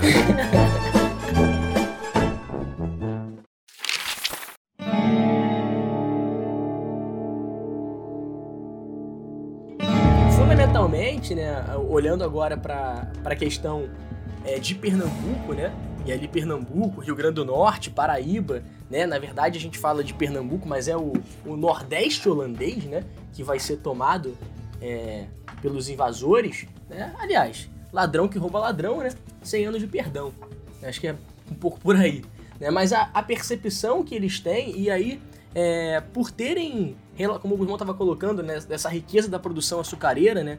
É, na, na, colônia chamada antes da descoberta de, do, do, ouro em Minas Gerais, né, o ouro branco que formava a açucarocracia, né, o, o, os homens bons e tudo mais, é, os holandeses já tinham conhecimento de toda é, é, é, esse, essas grandes cifras. Né? Então, nesse sentido, o, o Manuel Calado, que a gente citou aqui é, anteriormente, ele chega a especular, né? Sabe, dizendo que não sabe se está se adiantando, se está sendo muito precipitado, mas que talvez essa seja a província mais rica do reino, né? Que o reino tem debaixo de sua coroa, né? Depois um, um sargento mor, né, é, dá um depoimento falando da grande força dessa terra povoada, cheia de açúcar e nove, no, é, 99 engenhos, né, que fazem tem mais de 8 mil moradores. Então, a, a capitania de Pernambuco ela é lida como um grande prodígio. E a percepção que eles têm, retornando àquele ponto inicial da aula, é. Caralho, tu falou toda hora. Da, do, do podcast. Pode ser uma aula, amigo, tá tudo bem. Retornando àquele ponto inicial do podcast, é que justamente os portugueses, eles não vão se opor, né? Eles não vão se opor a, aos espanhóis, a, aos holandeses. Por quê? Né? Justamente porque esse conflito já tinha dado sinais né, de, de prejudicar a, a vida dos comerciantes portugueses, sobretudo os comerciantes de grosso trato, mas sobretudo porque está acabando, acabou o momento de trégua entre Holanda e Espanha e se retorna a guerra. Né? Então, é essa é um pouco a leitura de conjuntura que estão fazendo os holandeses ao buscar a invasão do Nordeste. Então, de já ter é, consciência de que possivelmente vai haver uma cooperação. Então, não à toa, eles ficam 24 anos naquela que era a província mais rica, né, aquela que era a capitania mais rica, naquela que havia enviado soldados para Salvador. Então, para além da dominação que eles procedem no primeiro momento, há também a ideia de cooperação. E aí é curioso perceber, é, o Guzmão acabou falando dos judeus, é, os, os chamados cristãos novos, como essa historiografia que eu citei lá atrás, do Van Hagen, do Capistrano, vai tentar colocar um pouco a culpa nesses judeus, né? Por, pela parceria com os holandeses, mas que na verdade essa parceria já estava posta dentro da colonização é, portuguesa e, portanto, luso-espanhola, mas também na, na, figura do Domingo Fernandes Calabar. Olha aí. E aí o Domingo, o Domingo Fernandes Calabar, que vai ser citado aí pelo nosso glorioso Chico Buarque, um dos maiores gênios da dramaturgia, da, do cancioneiro popular, de tudo, da literatura. Esse homem é maravilhoso, me engravida, Chico Buarque. Né? É, que vai ser colocado como traidor, mas o, Calabar ele é colocado como traidor justamente porque ele não segue o, o perfil que é pensado do brasileiro, né? Por essa historiografia tradicional, né? Que é o perfil do branco, do português, né? Do homem bem-sucedido. E é nesse sentido que o Calabar, portanto, vai ser enxergado como traidor. Ele não foi traidor, ele estabeleceu as relações do momento ali, né? Não havia traição. Né? Então essa historiografia vai estar tá se valendo da, da, criação de uma figura ali, de uma revolta de caráter nativista, né? Mas eu acho que para além disso, é, o debate que tem que ser feito a partir de agora, né, é de entender como é que foi essa experiência. Né? Como é que foi a experiência? Foram 24 anos, 1630 a 1654. Como é que é a experiência do Brasil holandês? Por que, que a gente tem até hoje uma empresa chamada Cimentos Nassau? Por que, que o Maurício Nassau é tão importante? O que, que ele faz de tão importante assim em Pernambuco, né? Em termos a, a, a ter essa relevância toda? O que, que vocês acham? É, é, é, a gente agora mergulha no, na prática. Porque a conquista de 1635, 1630 a 35, porque o Calabar ser enforcado em 35, é, e a disputa estava rolando ainda, mas a estabilização e o crescimento, a expansão, ela acontece quando Nassau, Johann Maurits van Nassau-Siegen, que na verdade nasceu na Alemanha, né, quando ele vem para o Brasil, quando ele vem para Pernambuco, a partir de 1637. Ele chega no início de 37, mais de 12 navios trazendo soldado para cacete, vários funcionários da Companhia das Índias Ocidentais e trazendo com ele também um grupinho de artistas e de cientistas que viriam a criar os mais eloquentes registros, tanto textuais quanto visuais, sobre a experiência holandesa na América do Sul. Fonte de prova, né? Que professor de história que nunca usou uma pintura do Post ou do Albert Eckhout na sua prova para falar de Brasil holandês. Tem um historiador chamado Rudger Joppen que ele vai, ele vai argumentar, ele vai afirmar que graças aos Esse resultados. O, o Douglas inventou isso aí. Não, não inventei, não.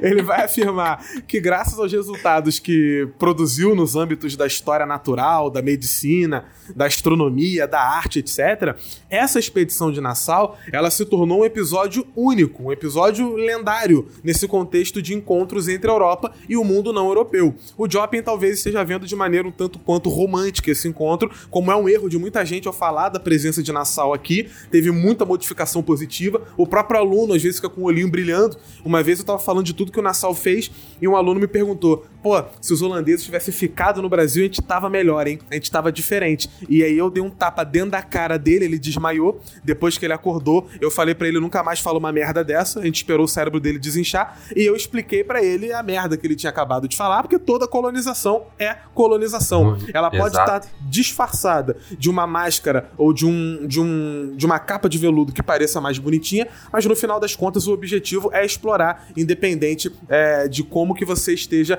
aventando essa exploração. Ah, mas a gente seria mais civilizado. Ah, você enfia a civilização no rabo, porque essa civilização é uma civilização que não conta, por exemplo, aqueles que estão trabalhando como mão de obra nas lavouras de açúcar, a mão de obra negra, que vai ter que fugir, se refugiar no quilombo dos palmares, etc, etc, etc. É bem verdade que nos anos anteriores à chegada de Nassau, já se havia elaborado relatos sobre a Nova Terra e sobre a presença aqui nessa terra das tropas e da companhia de comércio holandesa. A gente vai ter é, é, vários registros que vão exatamente apontar para o que estava acontecendo, registros que são utilizados por vários historiadores. Só que são registros esparsos, são registros escritos é, segundo as motivações individuais de cada autor. Não há ali a formação de um corpus sistemático de conhecimento. Primeira parada que a chegada de Nassau vai trazer de impacto para nossa história é que com a chegada dele, a gente vai ter o início da constituição de um conjunto de textos e de imagens com a finalidade específica de descrever e de registrar os habitantes, a fauna, a flora dessa nova colônia holandesa. 24 anos da ocupação holandesa no Brasil. Dentro desses 24 anos de ocupação, os 7 anos anteriores, de 30 a 37, e os 10 posteriores, de 44 a 54, é aqui pegando o período nassoviano ali no meio, esses períodos não vão produzir contribuições artísticas ou científicas que não fossem repetições ou reproduções daquilo que vai ser reproduzido nos sete anos de domínio de Nassau, graças à patronagem do Nassau. É ele que vai conceber esse projeto, é ele que vai organizar, é ele que vai financiar pessoalmente a viagem e o trabalho de Albert Kut e de Franz Post. A, a obra desses caras é uma obra que hoje nós historiadores devemos muito a eles. Até a própria fazenda colonial. A gente conhece mais de como, como era uma fazenda colonial, graças a essas pinturas engenho, né? do engenho em si, do Brasil holandês, do que de fato de qualquer outra fonte, né? É, o tamanho exato desse grupo que veio com o Nassau a gente não sabe.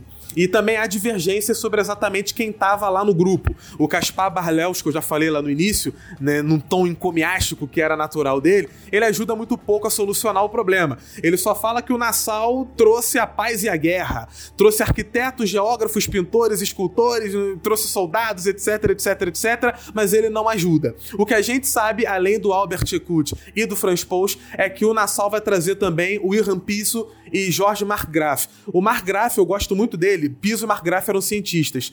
Tem uma fonte que diz do Jorge Markgraf, que era um jovem, devia ter 24, 23 anos quando veio pra cá, de que ele morreu muito cedo, ele morreu antes dos 30.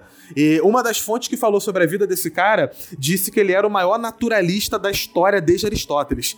E que se ele tivesse vivido mais tempo, é, e que se ele tivesse vivido mais tempo, ele, iria, ele iria modificar a história da ciência mundial. A gente não sabe porque não viveu, mas a gente sabe que esse cara só pôde fazer o trabalho dele graças à patronagem do Nassau. Então perceba que é, é uma, não é só uma administração diferente, né? É uma, um, um, uma mudança na maneira como o Brasil vai ser relatado e como o Brasil vai ser também administrado, como o Brasil vai ser pensado, o que que vai ser valorizado, o que que não vai ser. Peço licença aos amigos para falar dos dois pintores um pouquinho mais, do Ekut e do Post, porque se você tá ouvindo e vai fazer vestibular, vai fazer uma prova discursiva, tu vai ver imagem desses caras na sua prova, se cair qualquer questão de Brasil holandês. A gente sabe muito pouco sobre a vida do Albert Ekut antes da viagem dele ao Recife. Não há nenhum registro exato do nascimento dele, não há material sobre o aprendizado dele como pintor, não existe nenhum trabalho dele anterior ao período em que ele esteve ao Brasil.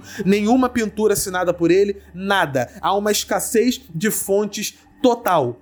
Mas a partir do momento que ele pisa aqui, uma vez que ele é trazido ao Brasil, ele vai ser o maior responsável pela pintura de retratos dos habitantes dessa nova colônia. Franz Post. Coloca aí, coloca aí no, no Wikipedia em inglês, Albert Eku. Você é, se escreve E-C-K-H-O-U-T. Vai lá, manda ver. No Wikipedia em inglês, por favor, tá? Você vai ver as duas coisas que o Douglas está falando, né? A as pinturas dele sobre cada uma das etnias Uhum. e que não tem nenhuma menção à vida dele. Foi mal, Douglas? Não tem. Não, perfeito. É, e também foi bom você ter falado como é que se escreve o nome dele, porque a pronúncia não é Ecaut. É, a gente, com essa mania britânica, é, estadunidense, leria o nome dele e falaria Albert Ecaut, porque tem o, o OUT, out de saída, mas na verdade a pronúncia no holandês é Ecout, tá? É Albert Ecout.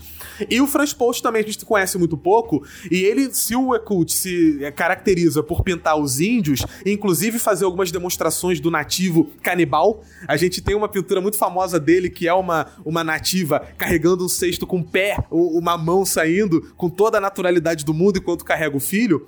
O Franz Post, ele vai pintar paisagens retratando o Nordeste, dominado pelos holandeses. Os engenhos, os fortes, a população, menos do que o Ecoute, ele costumava pintar mais a fauna e a flora, o Ecoute gostava mais de pintar pessoas. Esses dois que vieram com Nassau serão os grandes responsáveis pelas fontes visuais que a gente tem. No ano seguinte à vinda do Nassau, ele traz, é, ou melhor, ele manda trazer o Markgraf e o Piso. O, o Piso ele era filho de um músico alemão, se eu bem me lembro. Ele era um cara que se formou em medicina na França, voltou para a Holanda, é, praticou o ofício dele em Amsterdã, se destacou, era um puta cabeçudo, e exatamente por isso ele foi convidado pelo Nassau para vir pro Brasil para substituir o antigo médico do Nassau. O Então médico pessoal dele aí? Morreu. Hã? Rolou uma empatia, então? rolou um- uma ligação, né?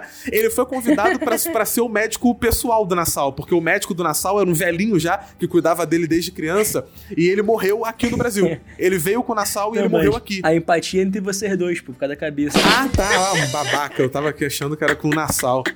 É um ridículo, né? Patético. Foi mal. É, e aí o Nassau chamou, é, convocou o Piso pra vir pro Brasil porque ele precisava de um médico pra cuidar das febres que ele tinha. Depois a galera descobriu que ele contraiu malária, mas na época não se sabia. Ele tinha febres constantes e ele precisava de cuidados médicos é, é, que se fossem. é, eu não queria falar constantes de novo, vou falar recorrentes, que é melhor, né? Ele precisava de cuidados médicos recorrentes. E o, o Piso não era só um médico foda, ele era um humanista. Ele era um cara que transitava pelos círculos letrados de Amsterdã. Ele era próximo do Johannes Delet, que era diretor da, da, da Companhia das Índias Ocidentais. É, quando ele aceitou o posto no Brasil, o convite do Nassau, ele deixou claro que ele estava indo porque ele queria pesquisar a história natural do Brasil. Ele queria entender, é, procurar é, uma medicina nova. Ele queria é, pesquisar. Assim como o naturalista, o Mark Graf, que, como eu disse, morreu muito cedo. Um cara que estudou botânica, matemática, medicina. O maluco, no currículo dele, tem 10 universidades diferentes. Ele não se formou em todas, mas ele passou por 10 universidades diferentes na Europa. Inclusive, quando ele foi chamado para vir pro Brasil, ele estava trabalhando, se não me engano, no Jardim Botânico da Universidade de Leiden. E ele trabalhava de dia no Jardim Botânico, cuidando da- das plantas e pesquisando, e de noite ele fazia observações astronômicas no observatório da universidade. Só cabeçudo, filha da puta. Essa galera vem pro Brasil junto com o Nassau a partir de 1637. Só arrombado, né? Sensacional. Biografia do Nassau você só vê aqui no Navio dos Loucos, pô. Procura aí, tu não vai achar não, pô. Ou você Tá lendo o maluco. livro lá do Evaldo Cabral, Exato. só pra dar uma Ou você pode ler o Evaldo Cabral de Melo Neto, que é o clássico da parada. É. né? Aliás, uma coisa que é interessante, por que, que isso tá no Evaldo Cabral de Melo Neto, né? O Evaldo Cabral de Melo Neto é, é importante a gente falar, né, cara? É um dever de história, né? Ele é um diplomata brasileiro e que nas suas andanças pela Europa ele vai conseguir entrar em contato com novas fontes históricas que até então não haviam não havia sido estudadas, né?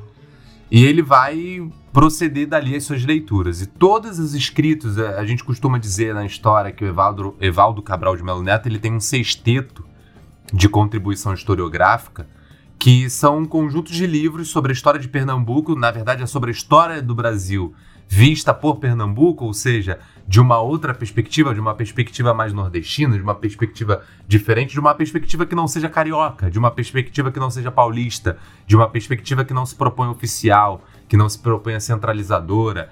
E aí ele vai desfazendo esses nós ou desfazendo esses vícios no olhar da historiografia, né? E ele entra em contato com essa nova com essa nova fonte, né, com esse novo códice de fontes. E é a partir deles que o Evaldo ele consegue mudar bastante o paradigma do estudo do Brasil holandês, né? É, ele mesmo diz que quando ele se propõe a escrever sobre determinados períodos, ele olha para o que já está escrito e ele tem a intenção de acrescentar o que ainda não havia sido dito.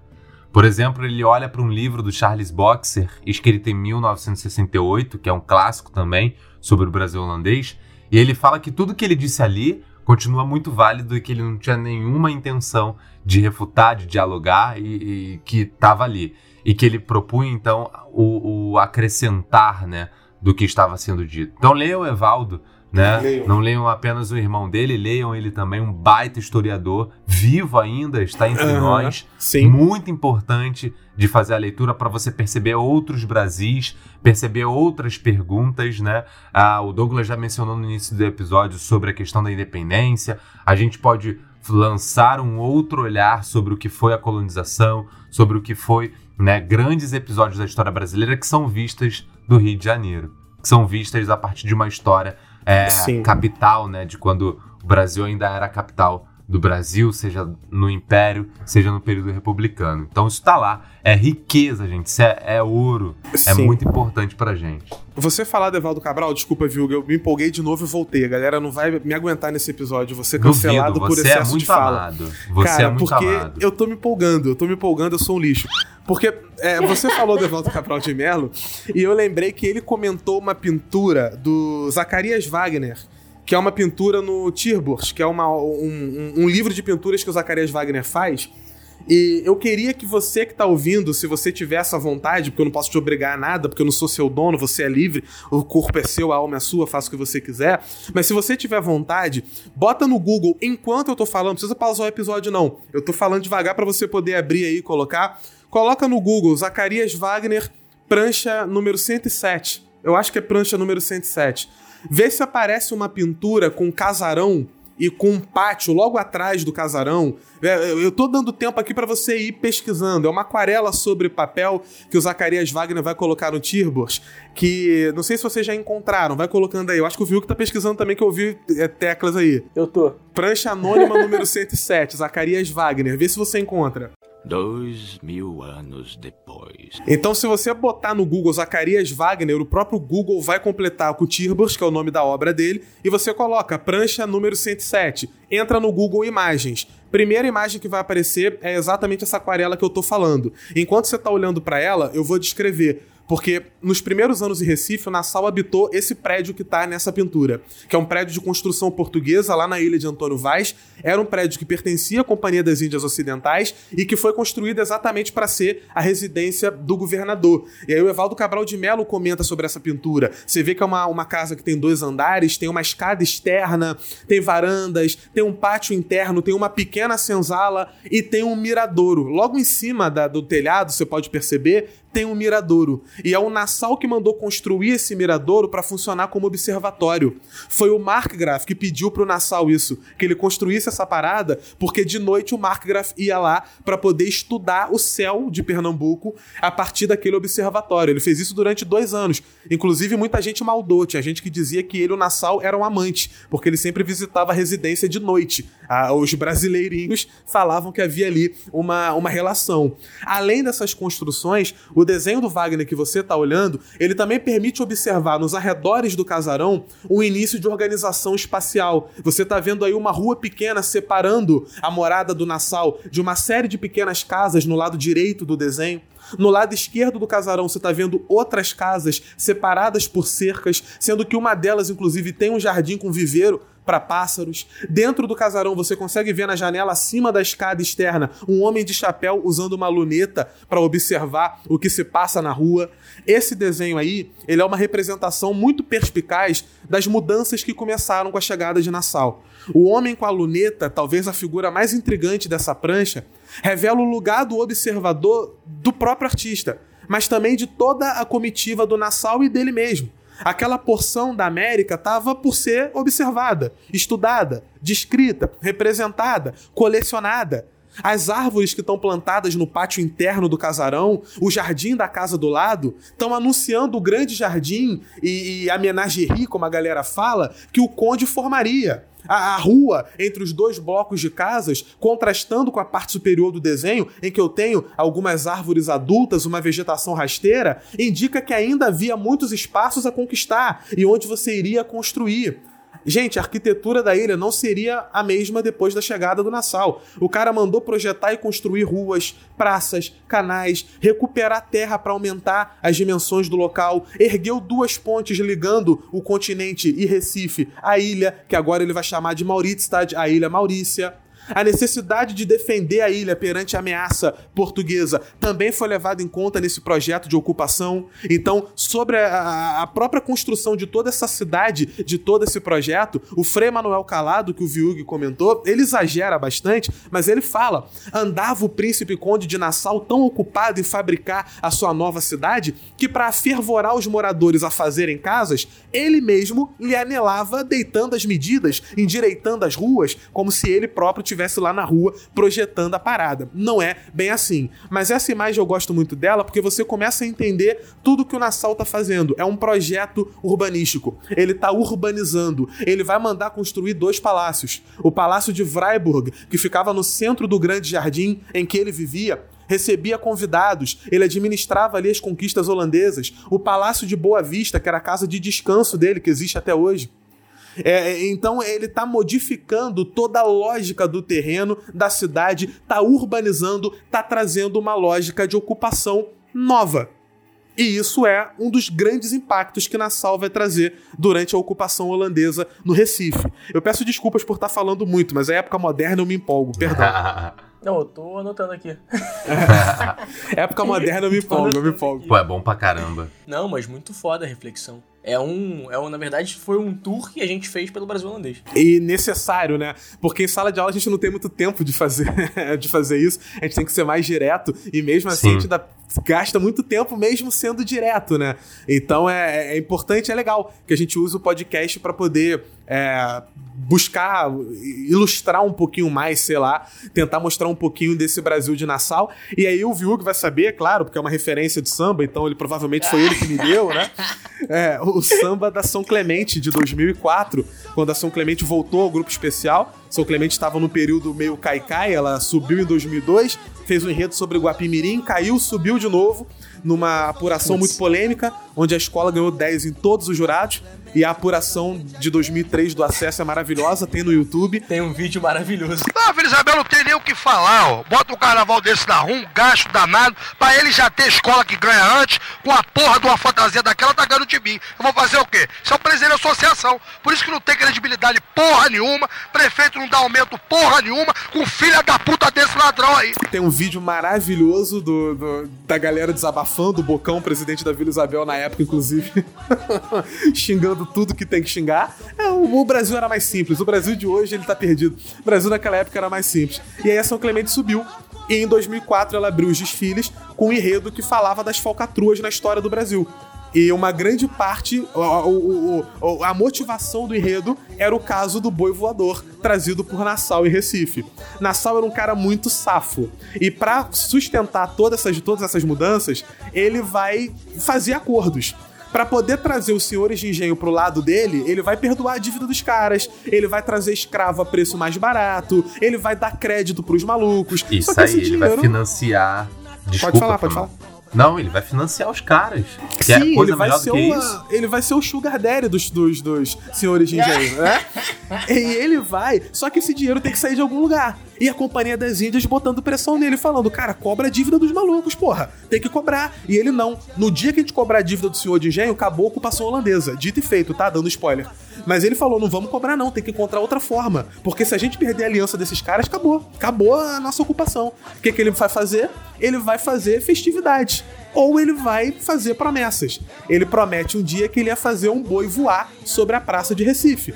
E ele vende o ingresso, a galera lota a praça, todo mundo maluco querendo ver o boi voar. ele pega um boi, que ele vai. É, é, é um boi que eu imagino que já tava morto, né?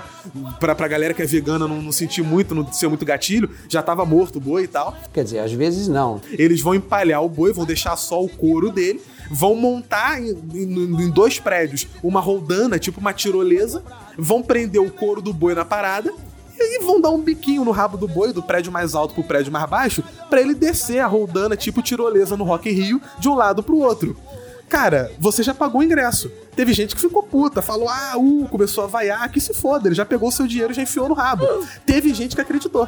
Teve gente que morreu jurando de pé junto que viu um boi voar e que aquilo ali era obra do demônio. O demônio teria incorporado o boi, fez o boi voar, teve gente que saiu correndo, gritando, né?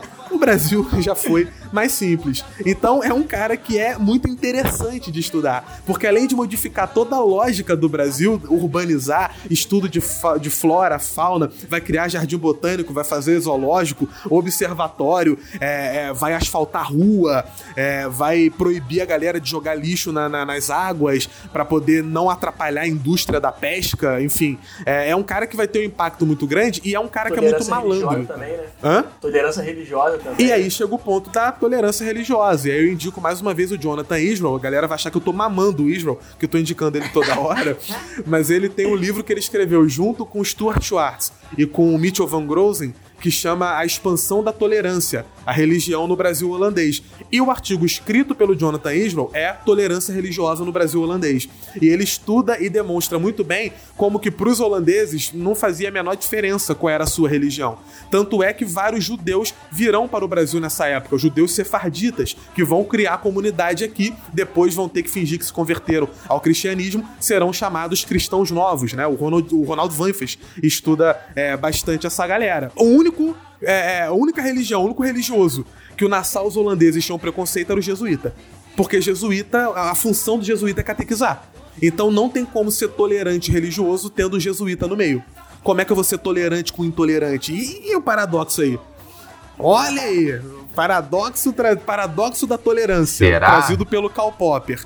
Não sou nem fã do Karl Popper. Karl Popper é bem imbecil, mas o paradoxo da tolerância é bom. Criou uma celeuma aí, né? Um, uma rusgas. Uma rusgas, né? Uma, um quiprocó. Exatamente. Um trelelê. Trelelê é bonito. Olha aqui, Chico!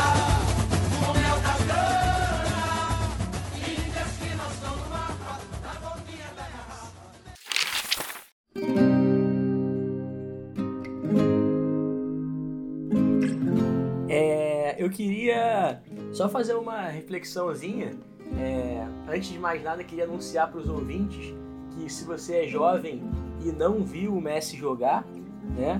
É, saiba que hoje você viu uma atuação de Messi. O bicho tava com ódio O homem tá que tá. Atuação de gala hoje. Jamais. O Messi pode sair do Barcelona, mas o Douglas Coutinho não sai do Rio dos Loucos. Meu CEO, Matheus Guzmão, não, não, não faz essa venda. tá maluco. Mas esse samba da São Clemente aí, que eu mostrei pro Douglas na, na época da faculdade. Pronto, é um babaca, né? Muito da São Clemente, é um babaca, que, é, um, é um lixo, tive né? que mostrar os sambas mais antigos e tudo mais pra convencer. Eu tenho até hoje a revista Ensaio Geral da Liesa, onde eu aprendi esse samba no final de 2003, quando eu tinha 11 anos de idade. Aquela que eu escanei pra você que tem aqui em casa, foi essa, né? e e aí, curioso, né? Porque eu nunca esqueci disso que vocês falaram no episódio do, do Sapiens, que vocês falaram que muitas vezes a história é utilizada para justificar uma perspectiva do presente, é, de uma maneira pejorativa. Então, comparando o Samba da São Clemente, ele traz o, o, o evento, o fato histórico do boi voador, né? O fato é o que o Douglas narrou, né? O Nassau foi a, inaugurar a ponte, fez ali uma, o que hoje seria lido como uma um puta case de sucesso, mano. um, um, grande case de marketing, mano. Né, pela galera paulista. Ou pelos Faria Limers. paulistas. É, é, paulistas que me escutam é só a implicância com os paulistas desse tipo, tá? Com vocês não. É, vocês a gente adora. E, e aí o ponto é o seguinte: como é que o mesmo fato pode ser utilizado para contar Brasis diferentes, né? Assim como a própria, o próprio Brasil holandês, o nosso intuito de hoje, né, que acho que a gente conseguiu muito bem, é, foi mostrar para vocês um outro Brasil holandês, que não só aquele sisudo, aquele cheio de, né, de de informações a respeito da, da, da diplomacia, da invasão, enfim.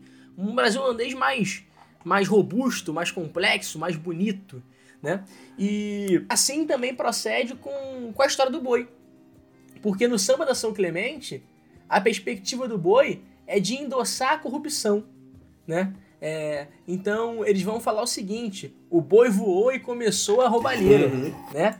Então começou a, a, a, a, roubalheira, a galhofa, a bandalheira, uhum. a chacota nacional, né? E aí numa perspectiva contrária, falando sobre o mesmo fato histórico, né? E aí a importância da história como confirmando esse discurso de maneira é, legítima, mas também de certa forma defender aquilo que você é, luta e você acredita que seja de fato o, o, o, o, concreto, né? Então você pode se solidarizar com essa imbecil que o Douglas falou, que eu também tive o desprazer de ver esse vídeo hoje. Inclusive já até vi que um aluno nosso compartilhou esse vídeo com dizeres carinhosos. Fiquei feliz. Sim. É, sempre é... muito bom quando isso acontece. E a gente nem falou de Sinsara, então não foi doutrinação. Tá ok? e, e você pode defender esse tipo de discurso. Né? Ele é completamente equivocado do ponto de vista histórico. Você pode pegar qualquer autor de história é, mais contemporâneo. Você pode pegar o Franz Boas, que traz a grande contribuição do relativismo cultural, para você entender que isso é um puta etnocentrismo, né? uma visão preconceituosa que, infelizmente, ainda perdura, né? e tem gente que defende isso. Né? Ou você pode se filiar à, à análise histórica, à ciência histórica. E aí a gente pode utilizar um mesmo fato né, para fazer uma crítica de uma outra maneira. Que aí a gente pega o Chico Buarque quando ele está falando, compondo né, o Boi Voador, e ele está criticando a ditadura dentro da ditadura, né? Quando ele brinca, né, e fala, é, quem foi quem foi que falou no boi voador? Manda prender esse boi, seja esse boi o que for, né? Esse boi não pode voar, é fora da lei, é fora do ar. Segura esse boi, é proibido voar. Né? Ele está usando o fato histórico do boi, né, tirando ele completamente do contexto, mas aí sim para estabelecer uma crítica contra um regime de exceção, contra um regime genocida, autoritário. Né? Então, é o mesmo fato histórico que permite duas leituras. Uma que tem um compromisso com a história e com a verdade. A outra que tem um compromisso com a criação de um factoide que serve à dominação. E a reflexão que eu queria ter feito lá no início, que eu deixei para fazer no final, é que eu acho que inclusive o termo colônia dificulta muito a compreensão do que foi a violência colonial. Eu acho que é, a invasão já é muito mais direta e muito mais explícito. Porque a colônia, devido à participação do Van Hagen, do Capistrano e de alguns outros historiadores que endossaram essa perspectiva, é muito mais na construção de um contínuo entre Portugal e Brasil. Né? É muito mais na perspectiva desse vídeo, dessa, dessa infeliz, né? de demonstrar como a colonização foi positiva e como aqui só tinham índios. Né? Então, a, a reflexão que, que eu quero deixar é justamente, talvez, dessa, dessa, da substituição, né? de uma radicalização desse termo para que possa se demonstrar da violência que, que ele perpetrou. Esse ponto aí que é importante para gente, já para tratar como então termina, como se inicia a insurreição pernambucana, né? É, foi justamente essas despesas que o Douglas aí mostrou para gente, né? Tidas como excessivas, que vão prejudicar os interesses econômicos e que de alguma maneira não vão bater com os interesses que a Companhia das Índias Ocidental possuía, né, vai co coincidir com uma, com uma diminuição dos preços do açúcar no mercado internacional, né? E obviamente, à medida em que a Companhia das Índias começa a cobrar esses tributos e essas dívidas, isso vai gerar um endurecimento, um encrudecimento dos senhores de engenho no Brasil. O próprio Evaldo né, é, traz a figura do João Fernandes Vieira, né, que é um feitor que vai se tornar senhor de engenho e que é favorecido pelas iniciativas de venda e financiamento da Companhia das Índias Ocidentais e que era um dos principais devedores, né, quando passou a liderar a guerra contra os holandeses. Ou seja, o cara foi beneficiado pelas políticas holandesas e na luta contra os holandeses provavelmente buscou sua anistia, né? Provavelmente buscou o perdão de suas dívidas. É, um outro fator que é muito importante. É, ah, só também bom lembrar que o padre Antônio Vieira sugeria aos portugueses deixar a terra para os holandeses, né? Ah, deixa a terra para eles aí e que se fizesse que se explorasse mais a região do Rio da Prata. Tudo bem? Só que ah, era uma região muito rica e muito cara aos portugueses, né? Então, ao término da União Ibérica, com a restauração portuguesa, você vai ter um início de uma disputa, não imediatamente, porque Portugal vai tentar uma trégua, vai tentar ainda uma negociação, se eu não me engano, com os holandeses, mas que vai falhar, né? Vai acabar não dando muito certo. E você vai ter aí então vários nomes, né, que vão lidar diretamente com as ações portuguesas na tentativa de expulsar os holandeses. João Fernandes Vieira eu já falei, mas vai ter o André Vidal Negreiros e que vai obter uma série de vitórias a partir dali de 44, né? Então, a, a, a, principal delas, né, que é de Guararapes aí, que é o... Poderemos usar o Turning Point? Não? que ali é o ponto de virada pros caras, Por favor. Né? Provocando, então, provocou, provocou. Provocou, provocou? Porra, mandou um Guararapes. Exatamente.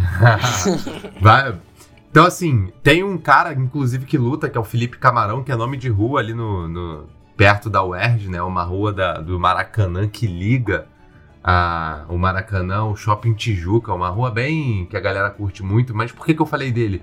Porque esses, esses, esses caras, né? O próprio Felipe Camarão, Henrique Dias, né? Que vão comandar negros, vão comandar indígenas, mestiços, né? Vão contribuir para a construção de uma visão do, do, movimento. O próprio Evaldo Cabral de Melo Neto, citado aqui pelo Douglas, vai colocar isso para gente, né? A, a, a, manifestação de um movimento quase nativista, né? Expressão de um nascente sentimento de brasilidade, como se tivesse pouca presença ou envolvimento da coroa portuguesa na luta e na mobilização dos setores da sociedade, que é uma visão bastante equivocada para ser sincero, né? E é justamente na Batalha de Guararapes que a gente vai perceber esse impasse, né?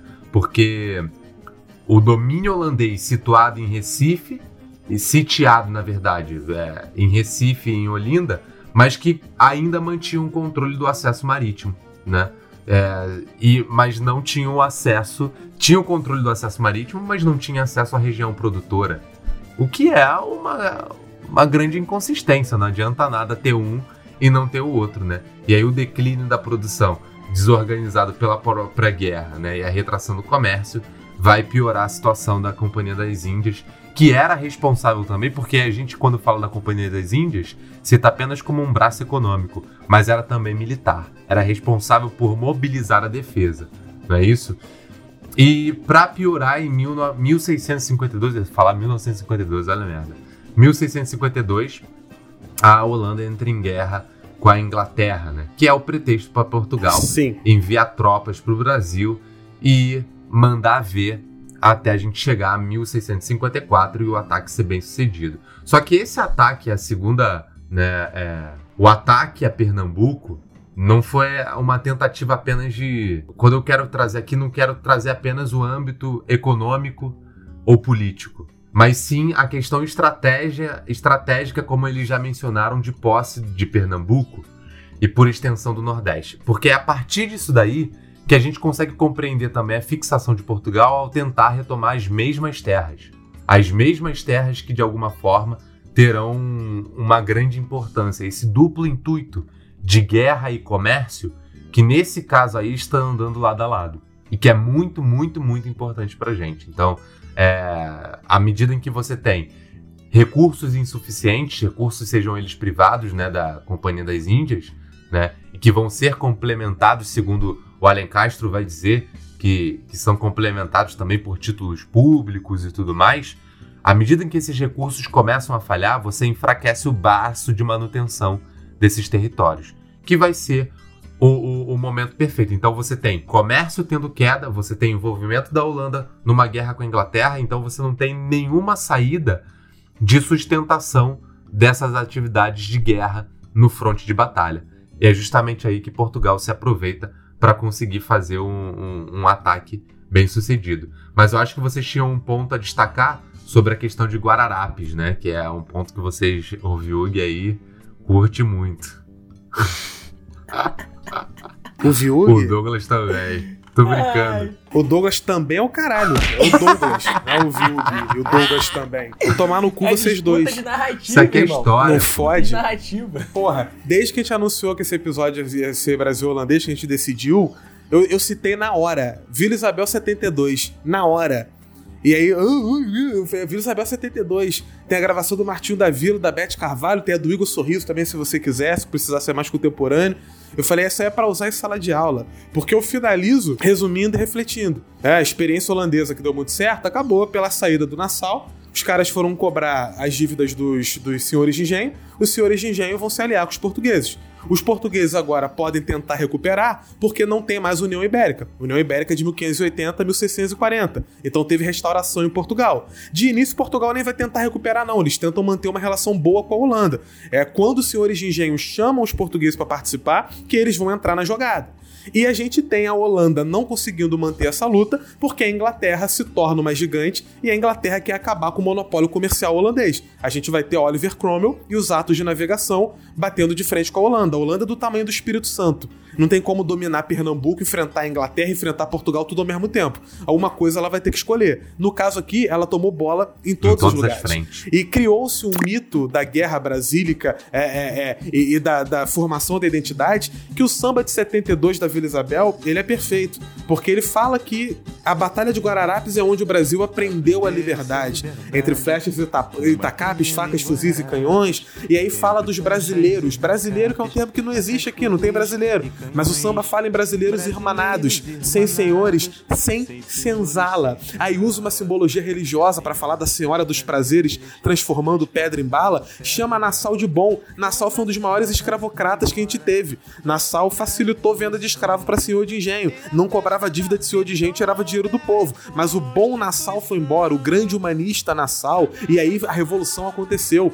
Como se o Brasil tivesse nascido como revolta saída do Nassau, e ali brancos, negros e índios sem senzala, sem senhor, aprenderam o que é ser brasileiro. Esse samba é maravilhoso porque ele é uma aula de narrativa histórica, ele é uma aula de discurso na prática, além de ser um puta sambão do cacete. Martinho da Vila é um senhor que tem que ser respeitado. Escutem na versão dele, escutem na versão da Beth Carvalho, que Deus a tenha, e, e, e acompanhem o que é esse samba da Vila Isabel, que é brilhante. A insurreição pernambucana é uma insurreição que vai ter participação de índio, vai ter participação de mestiço, vai ter participação de negro, vai ter participação de branco.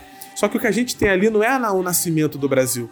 O que a gente tem ali é mais um momento da história colonial, de uma história marcada pela exploração de um povo, que talvez para tentar driblar os dissabores de uma história negativa, tenta olhar com romantismo que não pertence mais à leitura crítica da história. A gente olha para o passado, e é claro que esse samba da Vila Isabel sendo de 72, eu tenho aqui a influência da ditadura, querendo olhar para a história brasileira de uma maneira acrítica, como todo bom jumento gosta de ver a história de maneira acrítica, e o sambista é tão foda que ele pega o momento escroto da história e ele faz poesia a partir da escrotidão. Ele faz nascer uma flor no meio de um pântano de merda, né? Os holandeses vão embora, vão levar o conhecimento e o dinheiro para as Antilhas, dominam as Antilhas, começam a, a comercializar o açúcar de lá. E o Nordeste brasileiro entra numa crise da qual ele nunca mais vai se recuperar. O Brasil deixa de ser o número um do açúcar, perde para as Antilhas.